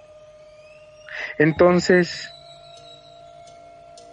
me negué a, correr. Simple y sencillamente la mente decía, ¿qué hacemos? Pero mi corazón decía, no. Ha de haber una un porqué de tener todavía el aliento de vida. Y mientras tanto nos comenzaron a registrar y nosotros, porque viajamos eh, eh, desde que salimos, desde el país en donde nosotros eh, residíamos, salimos y trajimos algunos efectivos. ¿Y qué hicieron? La policía sacaron de, nuestros, de nuestras maletas el dinero y lo metieron en, su, en, el, en la autopatrulla, que nunca se, se ha declarado hasta hoy día. Quitaron todos nuestros papeles y una de las cosas muy importantes que yo me he dado cuenta contra nosotros los nativos es que Están acostumbrados de vernos así, con, así como esclavos, bien, eh, así cortando caña, como bien maltratados, con ropas maltratadas. Pero cuando usamos, cuando nos ah, usamos como digno de lo que, cuando nos vestimos dignamente como se vestían mis ancestros desde hace, desde hace, eh, antes de, la llegada de la, de la, de la peste como si, si algo no, yo no sé si es, si causa más celos, más odio, porque en realidad yo sentí ese odio hacia, de, la policía y esa amenaza como si con ganas de dispararme. Yo trataba simplemente de no verlos directamente, sino que simple y sencillamente veía hacia el cielo. Veía hacia el cielo. Me agarraron y me pusieron esas, las, ¿cómo se llama estas? Las, eh, me enchacharon, pero cuando lo, lo hicieron me lo apretaron, que, que minutos después se comenzó a ponerse como negro mis manos. Me dolía. Pero con todo lo que estaba sucediendo, las amenazas que me estaban haciendo de que ya lo tenemos, llamando a todo, llamando a más, policías, yo dije mi corazón, ¿será que hasta esta edad, será que habrá terminado esta misión? Porque siento que no la he terminado. Porque de verdad yo sentí que, que me iban a matar. Sentí que me iban a matar. Eh, mi familia lloraba, la que me acompañaba. Y entonces me llevaron la autopatrulla hacia la subestación. Y ahí se comenzaron a burlarse de mí. En, ese día 20 de mayo del 2021. Yo tenía mi, mi cabellito ya crecido en memoria, en memoria del, del 21 de mayo de 1988, de la masacre, porque nosotros teníamos nuestro pelo largo. Pero se burlaban de mí. Ah, yo traté de en un momento, en un instante, yo dije, yo tengo que, tal vez, no debería dejar de que me capturen. Dije en mi corazón, ¿qué tal si alguien de, de ellos mismos me pudiera ir a dejar en algún lugar fuera de aquí? Pero luego no me atreví. Pero sí, lo que sí hice es pedir a mi familia que me pasara el teléfono y hacer una llamada. Una sola llamada de esperanza que, creo que no la tuve cuando yo era niño. No la tuve. Sino que simple y sencillamente a lo que eh, marqué y dije que me había, que los enemigos, mis enemigos, el enemigo del pueblo me había apresado nuevamente. Y solamente eso. Ah, empezaron a investigarme más, etcétera, y, y cada vez más las intimidaciones de la policía es de verdad yo no le deseo ni al peor enemigo que esté en las manos de la policía. Pero lastimosamente, los amigos enemigos asesinos de niños y de niñas, violadores de niños y de niñas, de verdad, que mientras que yo estaba en la subestación, yo decía, tal vez sea el momento de acercar un poco a mis enemigos cerca de mis ojos. Porque en realidad, querido y querida compañera, que en realidad yo quiero ver nuevamente en los ojos de mis enemigos, en una corte.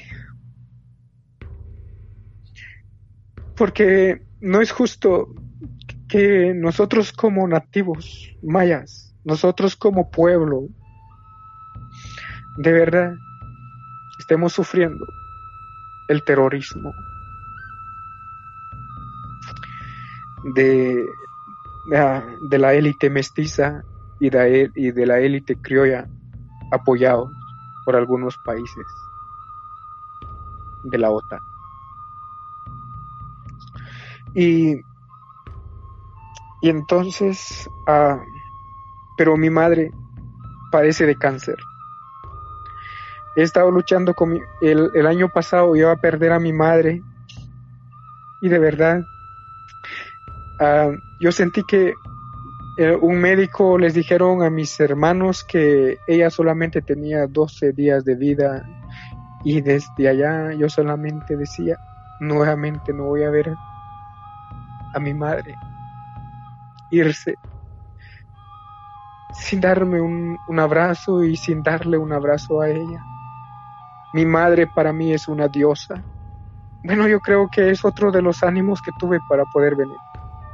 Entonces yo les dije a mis hermanos, cuando llegaron ahí en la subestación, les dije, por favor no vayan a decirle a mi mamá, no vayan a decirle, dile que estoy haciendo, uh, estoy en el quiché haciendo, la, realizando la actividad, haciendo la marcha, haciendo, uh, dedicando a un fuego sagrado a mis compañeros. Dile a mi madre que estoy hablando con las estrellas y por favor cuídenla. Y me, la, y, y me llevaron, me trasladaron hacia Santiago Atitlán.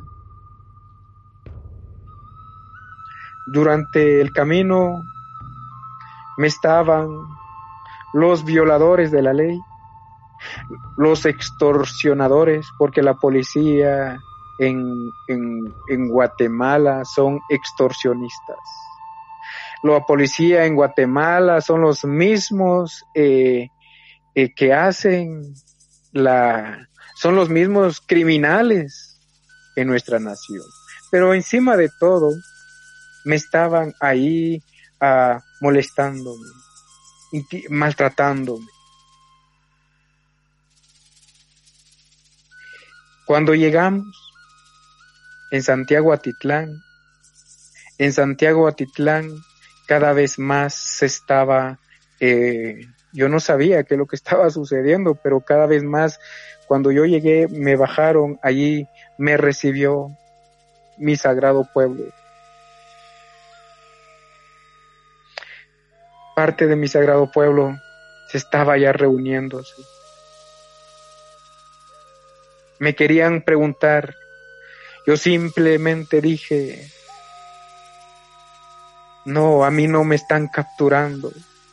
Simplemente simbolizan, mi captura solamente simboliza la captura nuestra. No solamente de los adultos, sino de niños. La captura del pueblo maya. Me llevaron en esa, en, en el juzgado de primera instancia apenas ahí había un abogado que se había, eh, que, se había, ¿cómo se llama? Eh, que había aceptado abogarme.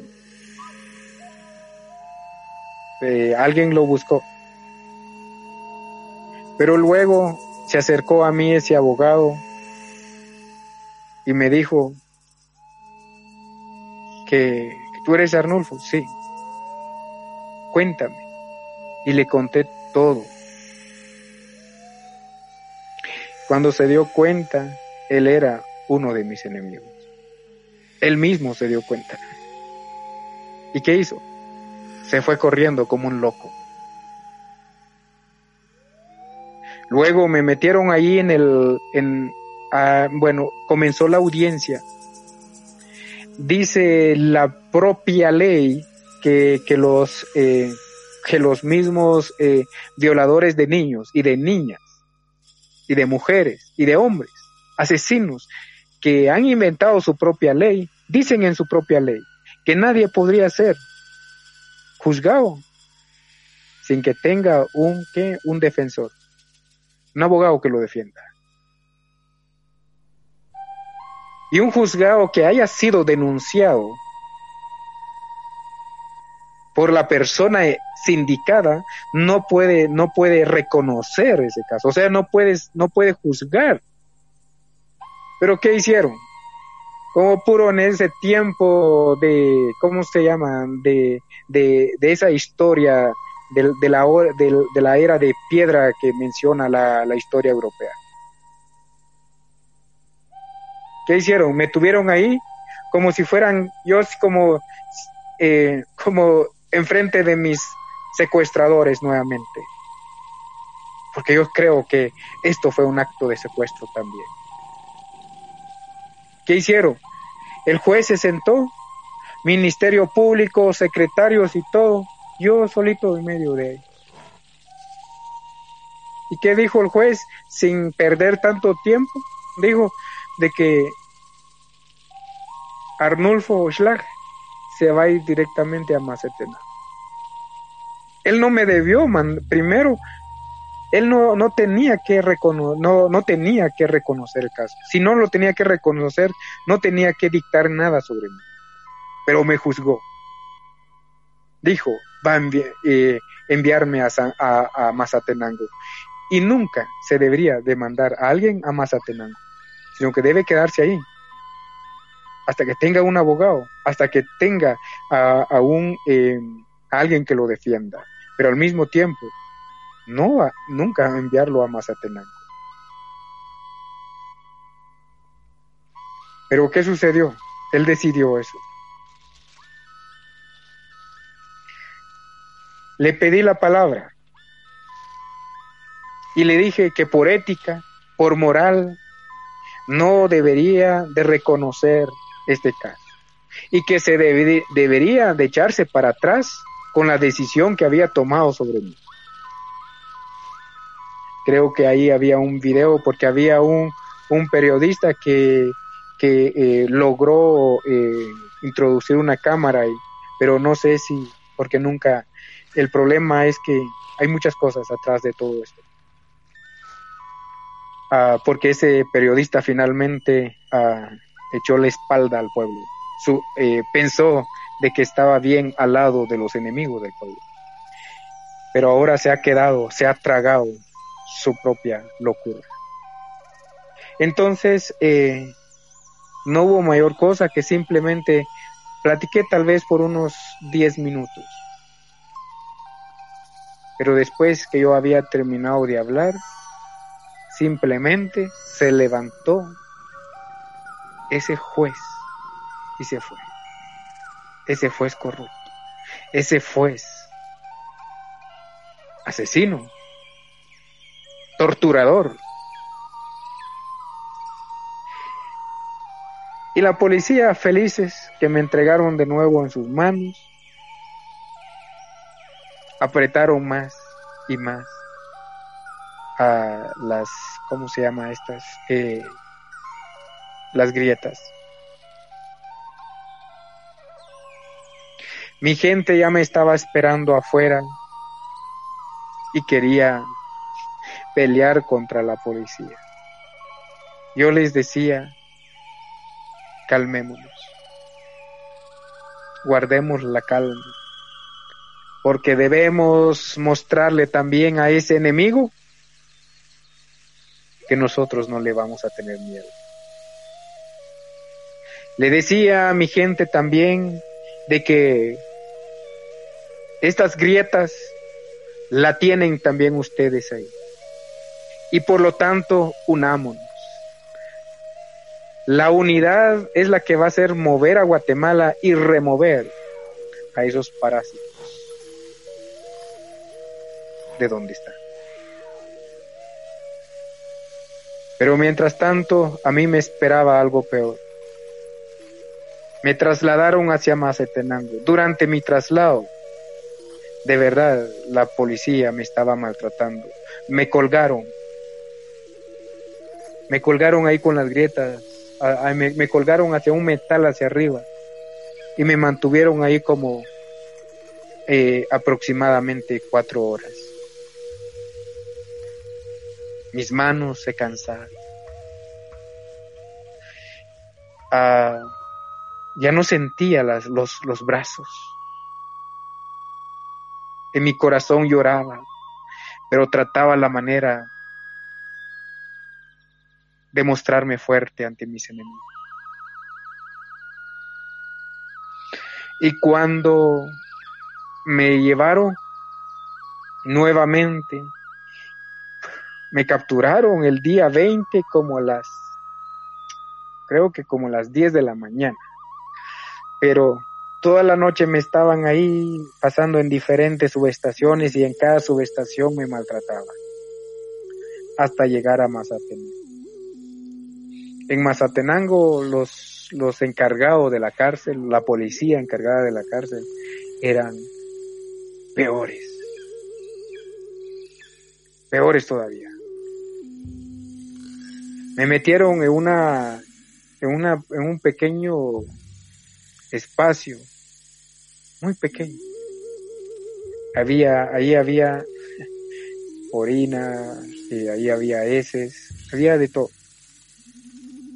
Pero el calor afuera era fuerte, pero adentro era siete veces más. Era como un horno. Yo sentía que me desmayaba.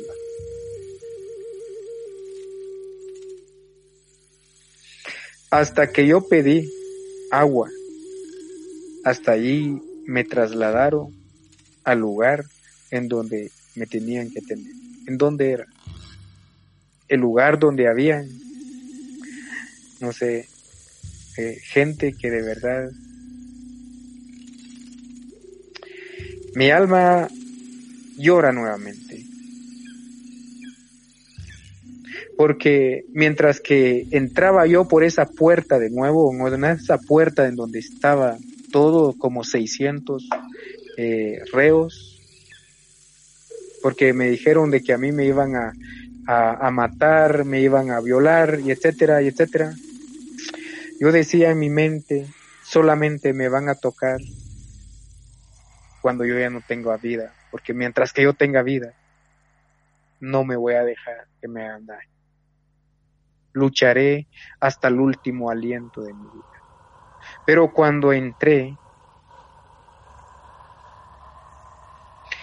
el, el jefe del, de los reos me recibe y me dice, ¿por qué vienes? Yo le dije, yo vengo luchando con unos monstruos allá afuera. Y me callé. Luego habían otros que me querían hacer daño pero el jefe del reo se acercó otra vez a mí y me dijo, me gusta, mi esposa me ha contado del trabajo que tú haces allá afuera. Te felicito. Aquí van a estar pagando a personas para hacerte daño. Pero mientras que yo esté aquí, voy a tratar que tú estés seguro pero como mis abuelos me han enseñado de no confiar, entonces solo dije, bueno, ojalá que sea cierto. Que en realidad sí, era fuerte estar allí, pero al mismo tiempo estaba yo sembrando una semilla dentro de la cárcel. Una semilla que en la cual nosotros como seres humanos nosotros como pueblo de Guatemala necesitamos, nosotros tenemos las potencialidades de ser una primera Suiza en el mundo y no una segunda Suiza. Les conté historias a los que se acercaban a mí y cada vez más, cada hora, cada hora, cada día que yo pasaba ahí, cada vez más la gente me escuchaba. Era duro, las cárceles en Guatemala de verdad son inhumanas. Inhumanas totalmente. Tal vez no hay palabra para describir. Hay animales. Es eh, hay animales y hay aquellos, pero también hay un gran abuso adentro de las cárceles, de verdad. Tal vez los abuelos nuevamente, mis abuelos. Tal vez, estoy muy seguro que el universo sopló nuevamente a mi favor, porque yo estoy seguro que yo no estaría vivo ahora si no fuera por el universo. Llegaron personas a ir a ofrecer dinero. Mis enemigos comenzaron a ofrecerles dinero a los, a los reos para que me hagan daño. Lo supe. Inclusive llegaron sus abogados diciendo que son mis abogados. Pero yo había dado una clave a mi familia que me acompañaba en ese día cuando me capturaron. Y le dije, si esto alguien me lo menciona, es porque es que ustedes han hablado con ellos. Y si no, es porque son mis enemigos. Y cabalmente sucedió eso. Hay abogados que me decían, Arnulfo, ¿usted es Arnulfo Schlag? Sí. Ah, bueno, yo soy su, su abogado. Pero descubrí que no eran mis abogados. Pero al mismo tiempo también mi pueblo estaba haciendo un gran movimiento afuera sin que yo me daba cuenta. Mi pueblo, mi pueblo esta vez, esta vez alzó su voz. No solamente mi pueblo, sino también hubieron organizaciones, tanto nacionales e internacionales, que se, que alzaron su voz por Arnulfo Schlag. Y yo creo que no es por Arnulfo Schlag es por el pueblo. No se trata de Arnulfo Schlag, es el pueblo. Son los niños, son las niñas del pueblo maya, son las mujeres del pueblo maya.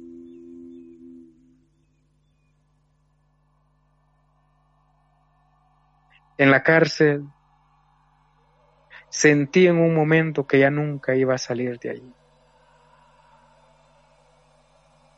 Meditaba, meditaba como cuando medité cuando estuve cuatro noches y cinco días dentro del pozo lleno de agua y de las heces del ejército.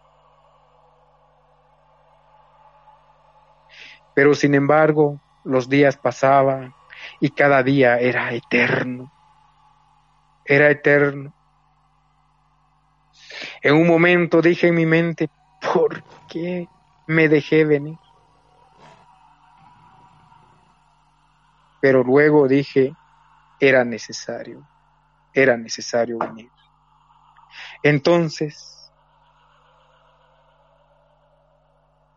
cuando cabalmente, 20 minutos antes de salir, había alguien que estaba golpeando a un inocente y lo mataron. Yo vi muchas cosas en la cárcel que sucedió. De verdad que sí mata. Y, pero ese alguien que, que golpeó y mató a la persona, eh, en vez de se golpeó, se lastimó también al, al estar golpeando porque cabalmente sucedió eso, pero yo creo que ah, y me pidió un favor. Yo traté de utilizar la medicina maya, el conocimiento maya, para ayudarlo. cuando me llamaron, normalmente cuando, cuando sale una persona, o sea que cuando lo llevan a, ya sea que a primera audiencia o como sea, eh, siempre lo golpean. Pero a mí me desearon las buenas suertes. Y salí de allí de la, de la cárcel y me trasladaron hacia, hacia Solola. Yo no llevaba chumpa.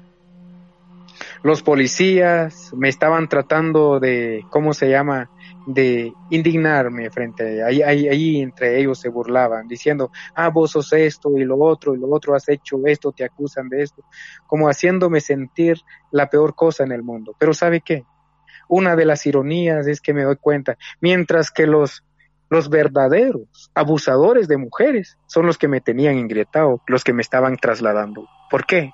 Pasaban señoritas con minifaldas, eh, patojas ahí con minifalda, o sea, niñas con minifalda. ¿Qué decían ellos? Las estaban acosando.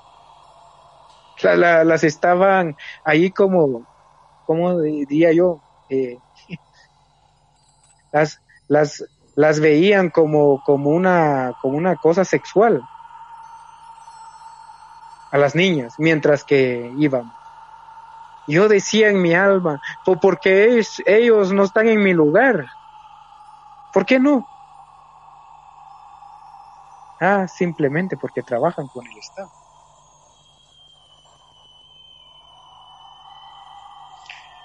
Aquí en Guatemala, de verdad, la mujer sufre.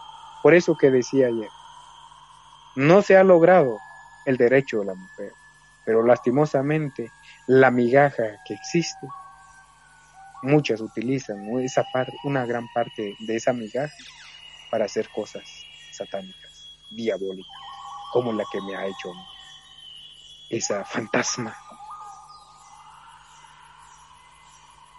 Pero una cosa muy especial en esa noche, mientras que oscurecía, cuando me traían, cuando me estaban trasladando, sin chumpa, qué frío. Después, después de un gran calor comenzó un gran frío fuerte. Iba a llover, pero no llovió, sino que más bien una de las cosas más maravillosas de esa noche que nunca me olvido es la compañía de la abuela luna. La luna me acompañaba con su luz porque yo pensé que durante el camino, porque me estaban amenazando, que allá abajo lo vamos a dejar tirado en un barranco, allá abajo lo vamos a meter, allá, arriba en las montañas lo vamos a dejar metido en una bolsa. Me estaban diciendo eso la policía. Y de verdad yo estaba en mi corazón, estaba llorando. Pero la abuela luna me acompañaba con su luz. Cada vez más hasta que yo llegué a Sololá. Llegando en Sololá, me metieron en una carceleta. En esa carceleta habían otros. Y la carceleta se estaba llenando de agua porque se reventó el chorro que estaba ahí. Y con ese frío fuerte Nuevamente me recuerdo del pozo, dije, ¿qué pasa si se llena acá? Estaba tratando de ver si hay algún agujero en las paredes, pero nuevamente las horas pasaban. Cuando vi la primera cosa que vi al amanecer, fue el rostro de mi madre. Mi madre llegó a verme a pesar que ella le están aplicando la quimioterapia. Ella estaba ahí presente y le dije, ¿tú qué haces aquí? Y me dice llorando, no seas loco, yo te tengo que ver. Ven acá.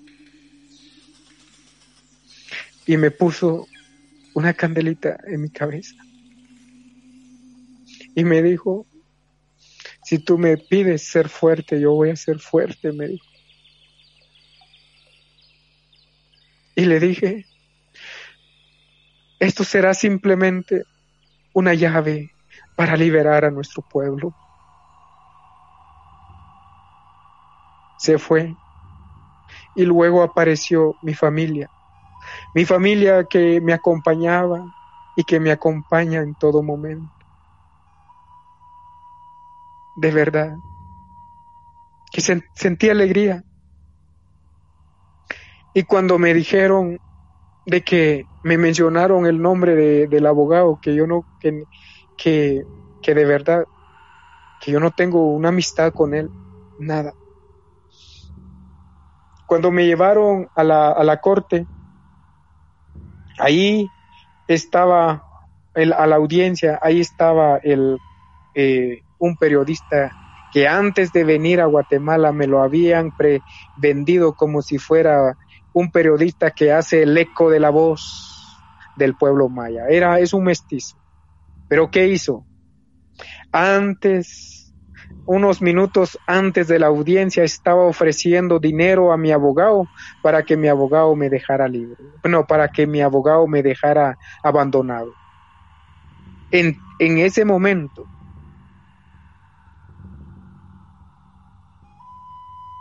eso me dolió y se acercó hacia mí preguntándome unas cosas de mis que mis enemigos le surgía de plano. Y yo le dije a él como respuesta, lástima que eres un perro. Eres un perro.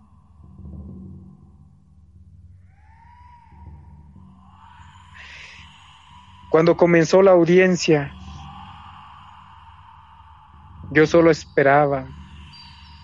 Cómo poder, en mi mente estaba pensando cómo seguir en esa cárcel, que era un horno, cómo poder sobrevivir en esa cárcel, que era un horno, porque yo simplemente pensaba que me tenía que ir de nuevo. Pero, como dije hace rato, después de tres horas y media de audiencia, el, el juez dicta falta de mérito y mi inmediata liberación. Pero no es, no es que, mm, em, creo que mm, no es de que, que haya justicia en Guatemala o que haya una pequeña, o que esté empezando a tener algo de justicia en Guatemala, no. Simple y sencillamente porque del caso tan horrible de la que se me acusa no tenía sostenibilidad. No había sostenibilidad de la cual se me, que, que me vincule a eso. No, no tenía una sostenibilidad clara. O sea que no, no hay una sostenibilidad que muestra hechos reales o que necesite algo de investigación. No. Simplemente porque no, no simplemente que yo sea eh, inocente, sino que también, simple y sencillamente, soy una víctima de estos monstruos que están inventando este caso en mi contra. Pero cuando salí, me esperaba un pueblo, un pueblo que proclamaba para mi libertad. Yo agradezco por ese pueblo. Mi pueblo sagrado. Y a ella pertenece mi vida. A ella pertenece mis años de vida que me quedan. Que el universo me regala. Esto será para ellos. Porque yo ya he vivido la muerte. Y la muerte no es mi enemiga. Ella es mi amada. La muerte es mi amada.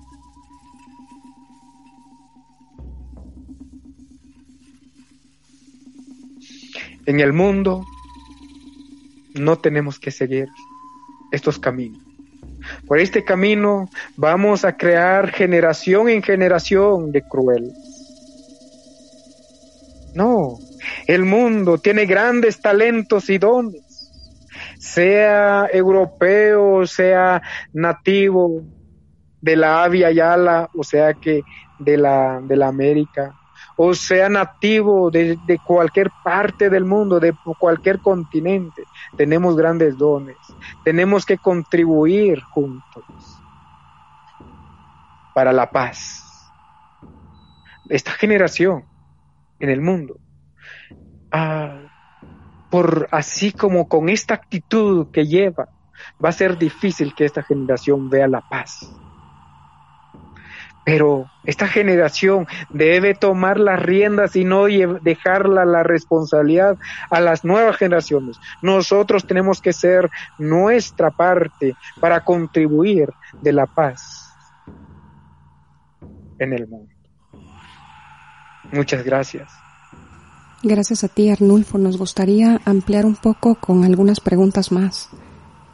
Cuando te refieres a que la policía solicitó refuerzos con armamento más fuerte al momento de tu detención, ¿qué tipo de armas, Arnulfo?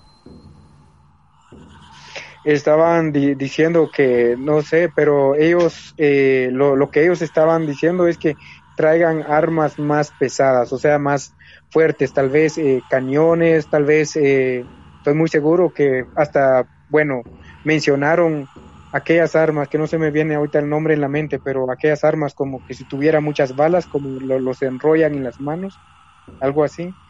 Ah, no, no, no, sé el nombre de esas armas, pero sí lo mencionaron. ¿Metralletas? Y sí, metralletas. Estaban diciendo traigan metralletas porque aquí eh, ya capturamos a Arnulfo Schlag y etcétera. Él, él fue que hizo la, como llamando a más, eh, a más refuerzos y sí, llegaron refuerzos, hasta llegaron también eh, parte del, ¿cómo se llaman?, del, del, ejército, ¿no? Pero eh, llegaron. Eh, inclusive se escuchaba algunos helicópteros y etcétera, pero yo, yo decía, eso, eso sí me causaba más, como le diría yo, miedo, un miedo profundo. Pero al mismo tiempo me estaba yo animando porque yo decía, yo de niño iba a morir, pero ahora he vivido estos años. Eso era mi, mi consuelo, eso era mi esperanza, nada más. En esta reciente amarga experiencia que fuiste sometido al ser procesado penalmente por un hecho que no pudieron comprobar, ¿encontraste solidaridad en otros líderes y lideresas o instituciones que velan por los pueblos indígenas? En realidad que sí.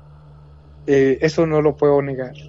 Eh, pero también me di cuenta durante este hecho macabro que he sufrido recientemente es que me di cuenta de quienes realmente están conmigo. Hay unos, unas organizaciones que, bueno, no todos, ¿verdad? Pero hay algunos, como unos, uno o dos organizaciones que estaban muy cercano a mí, que de repente cuando cuando eh, se publicó de la cual se me estaba acusando como si me abandonaron, se echaron para atrás. Pero hay otros que de verdad que fueron muy fieles y, y también hay unos que ni los conocía, se acercaron, hay otros que tal vez eran mis enemigos, se acercaron. Pero también hay un pueblo también que de la cual yo tengo que estar muy agradecido también, que es la Gran Bretaña. La Gran Bretaña siempre se solidarizó con mi persona también velaba también, a modo que, que se, tanto como mi, eh, exigió, creo que ellos exigieron también velar por mi, por mi seguridad, eh, integridad física y también por, eh, para que el proceso sea más, que, como diría yo, que sea en base de la justicia. Entonces yo agradezco mucho a la, a la Gran Bretaña, pero también hubieron organizaciones de verdad, por ejemplo, unos hermanos de Brasil que son, que forman parte de, del movimiento de Lula da Silva. Hay otros movimientos en Colombia, no sé, yo creo que hay otros movimientos en la Suiza que sí estuvieron al lado mío. Pero sobre todo que cuando yo salí, mi familia me comentó muchas cosas. Yo creo que tú conoces a, Sandra. Eh, pero bueno, eh, ella me contó todos los que se solidarizaron. Pero especialmente aquel abogado. El abogado que abogó por mí es alguien que yo no lo conocía. Pero eso me anima en mi labor, me, anima en mi lucha, porque él dijo, yo voy a, abogar por Arnulfo Schleck. Él se llama Natalio Rivera. Él es de Nevaja, en donde fue el genocidio también. Él me contó el por qué él luchó por mí. Él dijo, yo conozco la causa de la cual proclamas por los cuatro vientos. Mis amigos, mis colegas abogados me dijeron, no llevas ese caso, es de Valde, él ya, ya se, él, a él ya lo condenaron, o, o más bien te vas a manchar también con él. Pero dice que él dijo de que aunque yo, aunque me condenen o pierda mi trabajo o, o me maten con él, pero yo creo que Arnulfo es alguien que no está peleando por él mismo. Arnulfo no es Arnulfo. Arnulfo es un pueblo. Y por lo tanto, él fue a abogar por mí. Y eso es la gran, el, gran, el gran agradecimiento que tengo. Pero también los medios, como este medio, que hace eco de la voz de los silenciados, la voz de los oprimidos, que hace eco de la voz del pueblo sagrado nativo maya. No hay palabras para agradecer. Las palabras de decir gracias queda corto. Pero yo sé que de una de otra forma a los que yo agradezco han de sentir la energía que hace llegar el universo a sus corazones. Gracias, Arnulfo. Gracias, Gracias Arnulfo. Después de sobrevivir a una masacre y de ser criminalizado penalmente por el Estado guatemalteco, ¿ahora qué sigue para Arnulfo Schlag? Bueno, los, los enemigos están tratando de, hacer una campaña negra de difamarme más y tratar de, oscurecer eh, el testimonio de la masacre. Ah, inclusive ah, hace poco eh, me estaba hablando uno de los de los eh, de los del ministerio público de una forma muy abusiva. Pero creo que he perdido el miedo querida compañera. He perdido el miedo. El miedo ya no es parte de mi vida. Entonces yo tuve que hablarle como se le debería de hablar porque me estaba intimidando Entonces, ¿qué sigue más? Es que ah, también los enemigos están tratando de, poder eh, voltear la, la, decisión del juez. Están tratando, ya, ya han como, eh, creo que hay términos eh, legales sobre eso, que ah, como, como ellos no, no, están de acuerdo con la decisión del juez, entonces han, ya han ah, interpuesto algo, ya hayan eh, respondido algo, entonces eh, ahorita tiene que llegar en otra corte la petición que está haciendo el Ministerio Público, que es el Ministerio Público a quien yo he estado denunciando siempre. Entonces vamos a ver qué decisiones toman esos jueces. Pero esperemos de que sean ya conscientes, ¿verdad? Que, que, eso no debe seguir, pero vamos a ver me quieren, de todas maneras, me quieren devolver a la cárcel, a, la tortura. Y, pero, ahora bien, yo ahorita estoy tratando de realizar una gira nacional. Eh, he estado en diferentes pueblos. estuve ayer estuve en tres pueblos. Hoy me quedé en un lugar hoy que de verdad estaba lloviendo, pero ah, aquí estoy con el ánimo de seguir adelante. Arnulfo Schlag no se va a detener, solamente ah, la naturaleza va a detener mi camino, pero nunca me voy a detener. Arnulfo Schlag va a seguir adelante y estoy muy seguro que, debes que, que debe salir a luz el conocimiento maya. Estoy preparando algo muy importante que tal vez eh, el próximo año se va a publicar, algo muy importante, que no solamente eh, le va a servir a un grupo de personas, creo que le va a servir a aquellos que realmente les encante el conocimiento, les encante de verdad abrir los ojos de, del cerebro, de abrir los ojos del corazón, desde abrir los ojos del alma para que juntos contribuyamos a una paz y, y contribuyamos con construir una tesis verdadera de educación. Yo creo que todo esto es por falta de educación, porque en las universidades de Guatemala se vuelven alfabetos para aterrorizar del terrorismo, pero son analfabetos del bien, son analfabetos del verdadero conocimiento. Entonces, en esas universidades no hay que meterse uno. No estoy diciendo que la educación es mala, no, la, educación es buena, pero cuando está basada en una tesis de terror, yo creo que no la debemos buscarla. Sí, pero sí, debemos de buscar eh, la educación. Para nosotros los mayas, la amamos mucho la educación. Para nosotros la, la, la educación es una ventana para el respeto. Pero ahorita se está convirtiendo en una ventana de del odio, del racismo, del hambre, de la pobreza extrema, de los desalojos, de las masacres, genocidios. Tanto, tanto, tanto que sucede en el mundo, pero especialmente en Guatemala.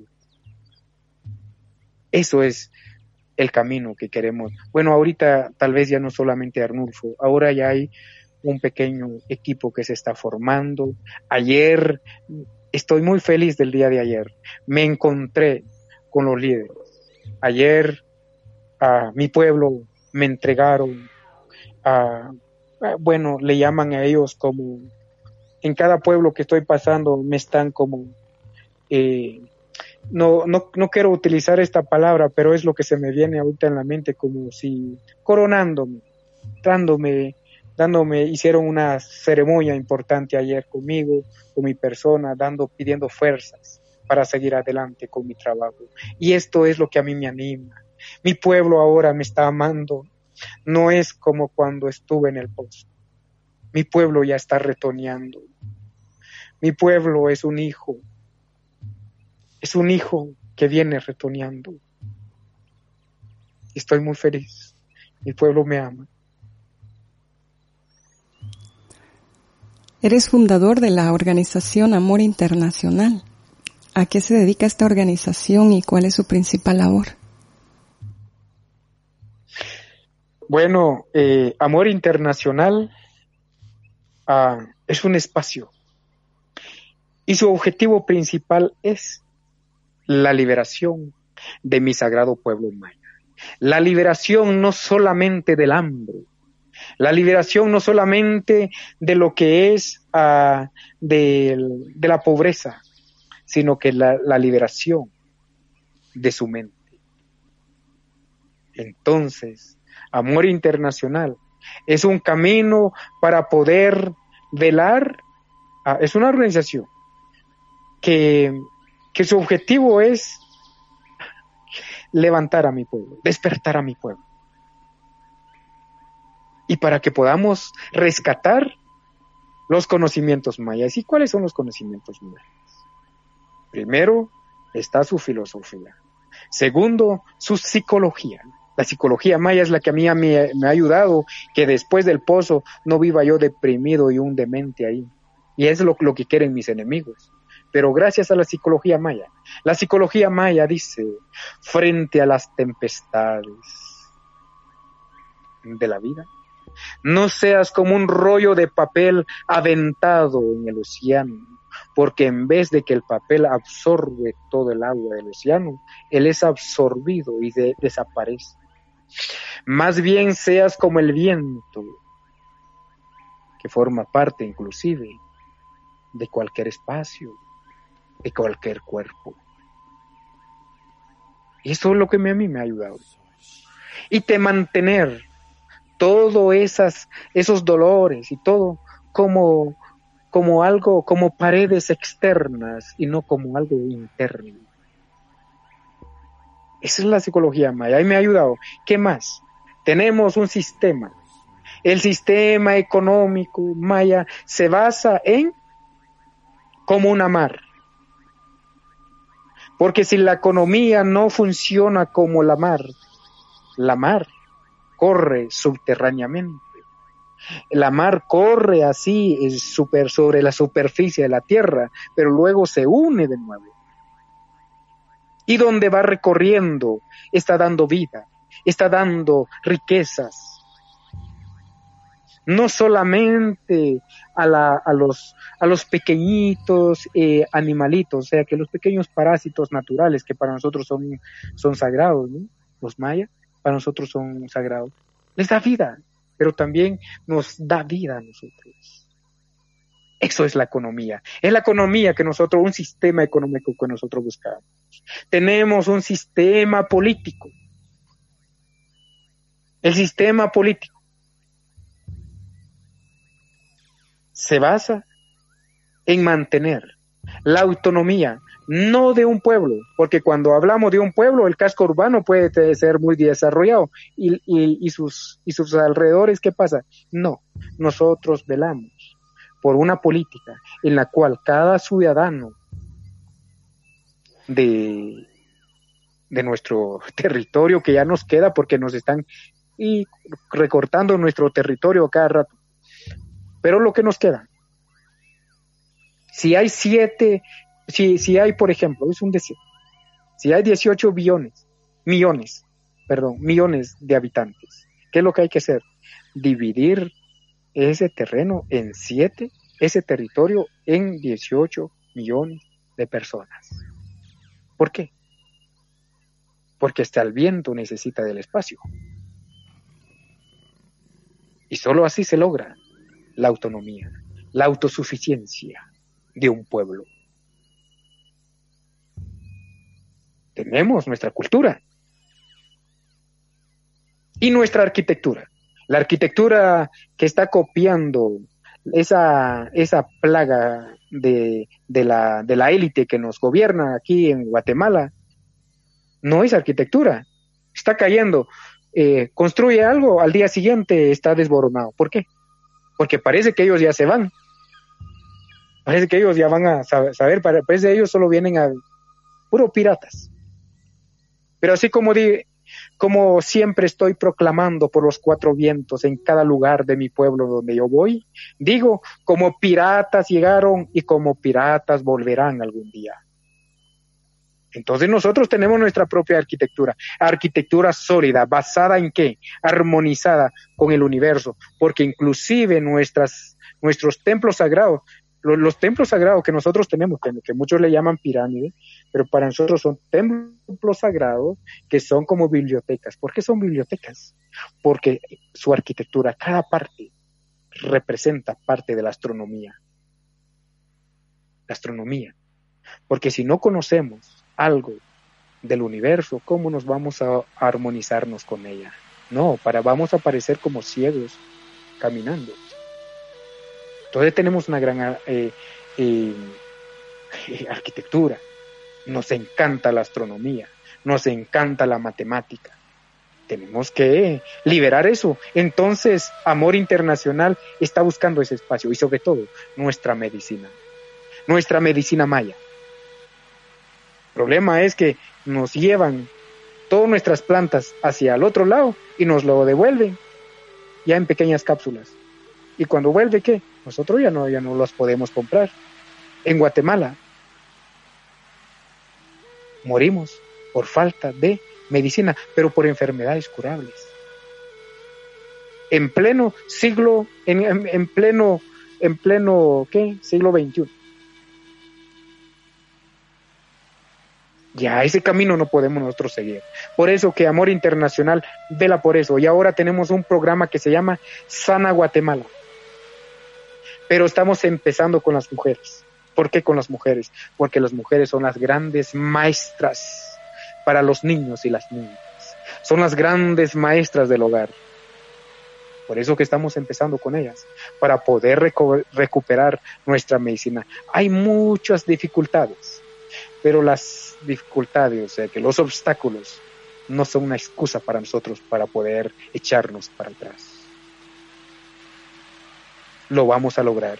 Y por eso, porque internacional, porque trata la manera de que dar una oportunidad para aquellos países que han contribuido en la destrucción de mi sagrado pueblo, de que digan, yo, mi pueblo ha contribuido en destruir el pueblo maya, entonces contribuyamos ahora en su construcción. Y eso es lo que hace Amor Internacional. Hay espacio para todos. Hay espacio para medicina, hay espacio para arte, hay espacio para quienes quieran contribuir.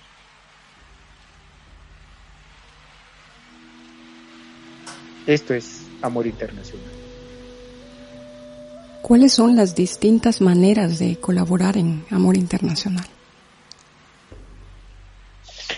Bueno, eh, primero se puede contribuir así siendo, eh, ¿cómo se llama esto? para ser voluntario. Voluntario, por ejemplo. Pero voluntarios, porque yo, yo, yo, yo soy un poquito, eh, cuestiono muchas cosas. Hay unos dicen, yo quiero ser voluntario, pero ¿qué hacen? se van a ser voluntarios a otros países, pero solo para reconocer a esos países o inclusive para poder contribuir en la colonización de los países. No, nosotros queremos voluntarios dignos, voluntarios que puedan contribuir con sus dones y talentos, ya sea para abrir más puertas para el pueblo maya. Porque casi cuando, cuando hablamos de Guatemala en Europa y dicen, ¿y dónde queda Guatemala? Casi no conocen para parecer un país invisible en este mundo. ¿Por qué? Porque la plaga que nos gobierna no quieren que, solo, solo les conviene hacer eh, negocios grandes con las empresas grandes. No quiere que se conozcan dónde está Guatemala. Entonces necesitamos eso. ¿Qué más necesitamos? Bueno, eh, bueno, voluntarios, ¿verdad? En toda, en todas las, ramas.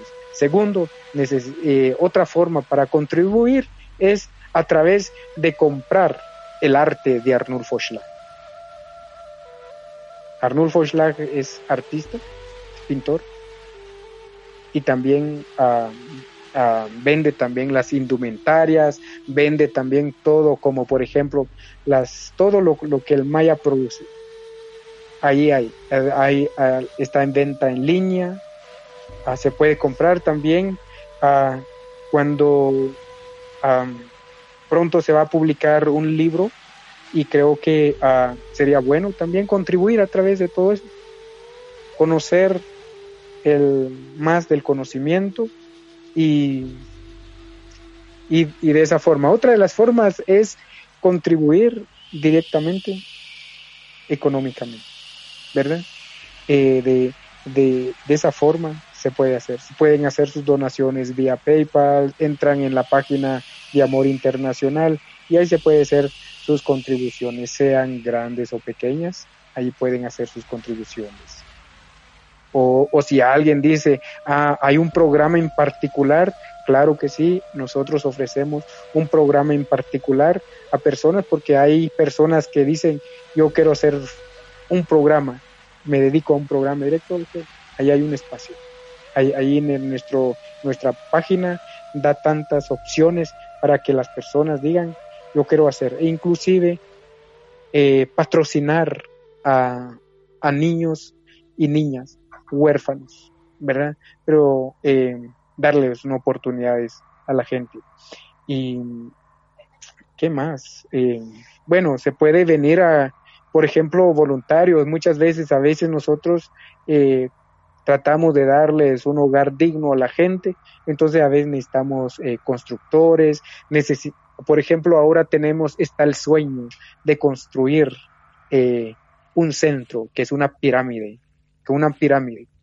Entonces vamos a necesitar a arquitectos, vamos a necesitar a, a, que, a ingenieros para contribuir con, para contribuir con sus, ¿cómo se llama? Eh, con esos conocimientos ahí. Claro, ¿para qué? Para que se pueda eh, eh, porque en Guatemala hace mucho temblor, entonces estamos viendo de cómo que quede que para poder construir este este este centro, pero bueno, necesitamos de muchos de muchos colaboradores ahí. Eh, necesitamos músicos. Necesitamos músicos en la cual, por ejemplo, hay algunos escritos que a través de la música puede ser eco la voz del pueblo maya. Pero sobre todo, hoy más que nunca, Ushlag eh, necesita también del apoyo de aquellos que tienen ya abiertos los ojos o aquellos que tienen una chispa de luz en sus corazones para luchar, porque la lucha ahora no ha terminado. No, no estoy libre todavía de, de esta persecución. Me quieren tapar la boca totalmente me quieren, no quieren que llegue a juicio lo, sobre lo que es la masacre. Entonces, ah, están tratando la manera de devolverme a la cárcel y para y, y, se necesita de mucho, es un gasto. Por eso nos corcomen a nosotros los, los mayas, los, los líderes en Guatemala nos, nos carcomen y nos vencen. ¿Sabe por qué? Porque es una lucha de economía y como nosotros, a nosotros ya no se han quitado las alas económicas. Entonces, muchas veces solamente tenemos que ver cómo poder sobrevivir. Es una sobrevivencia en la que yo estoy ahora.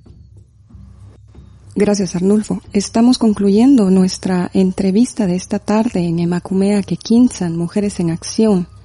Arnulfo, agradecemos verdaderamente tu accesibilidad para acompañarnos y compartir con nosotros esta tarde en candelaradio.fm. Deseamos poder tenerte nuevamente en una próxima entrevista. Hacemos extensiva nuestra admiración, cariño, solidaridad y respeto. Muchas gracias a Acción de Mujeres. De verdad, eh, qué bueno. Mire, eh, me alegra el alma al saber que esto sea una acción de mujeres, esta, esta, esta eh, radio, no sé, esta organización en la que estás. Agradezco mucho a cada una de las que forman parte. Agradezco mucho de todos aquellos que, que van a dedicar tiempo a escuchar o que dedican tiempo a escuchar esta, esta realidad del pueblo maya. Con toda mi alma yo deseo que cada día, que cada uno de ustedes y los que vayan a escuchar, las energías del universo los acompañen como un amante cada día. Te abrazamos desde la cabina de Candela Radio, Arnulfo. Muchas gracias por tu compartir esta tarde con nosotros. Gracias. Eh, hasta luego. Hasta luego. Con la siguiente intervención llegamos al final de nuestro programa agradeciendo su sintonía. Para escuchar nuevamente este y todos nuestros programas anteriores, pueden hacerlo a través de iVox e Macumea que Mujeres en Acción, candelaradio.fm. Esto es el Padre Nuestro, incluido en la cantata del Diablo, interpretada por la banda de folk metal español Mago de Oz. Hasta la próxima.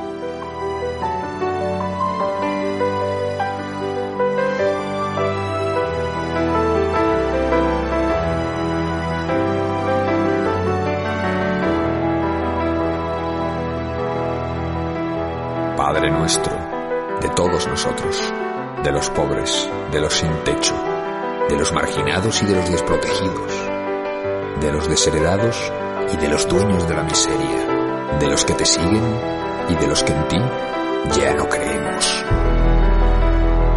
Baja de los cielos, pues aquí está el infierno. Baja de tu trono, pues aquí hay guerras, hambre, injusticias. No hace falta que seas uno y trino.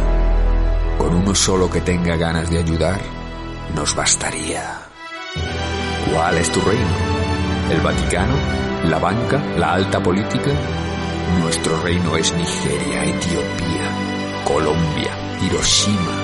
El pan nuestro de cada día son las violaciones, la violencia de género, la pederastia, las dictaduras, el cambio climático. En la tentación caigo a diario. No hay mañana en la que no esté tentado de crear a un Dios humilde, justo, un Dios que esté en la tierra, en los valles, los ríos, un Dios que viva la lluvia, que viaje a través del viento, y acaricie nuestra alma. Un Dios de los tristes, de los homosexuales, un Dios más humano, un Dios que no castigue, que enseñe, un Dios que no amenace, que proteja, que si me caigo me levante, que si me pierdo me tienda su mano, un Dios que si hierro no me culpe y que si dudo me entienda, pues para eso me dotó de inteligencia, para dudar de todo. Padre nuestro de todos nosotros. ¿Por qué nos has olvidado? Padre nuestro, ciego, sordo y desocupado, ¿por qué nos has abandonado? El programa llega a su fin, pero nosotras, Emakumeak Kinchan, Mujeres en Acción, volveremos en una próxima emisión con más temáticas de tu interés. Aquí, en candelaradio.fm.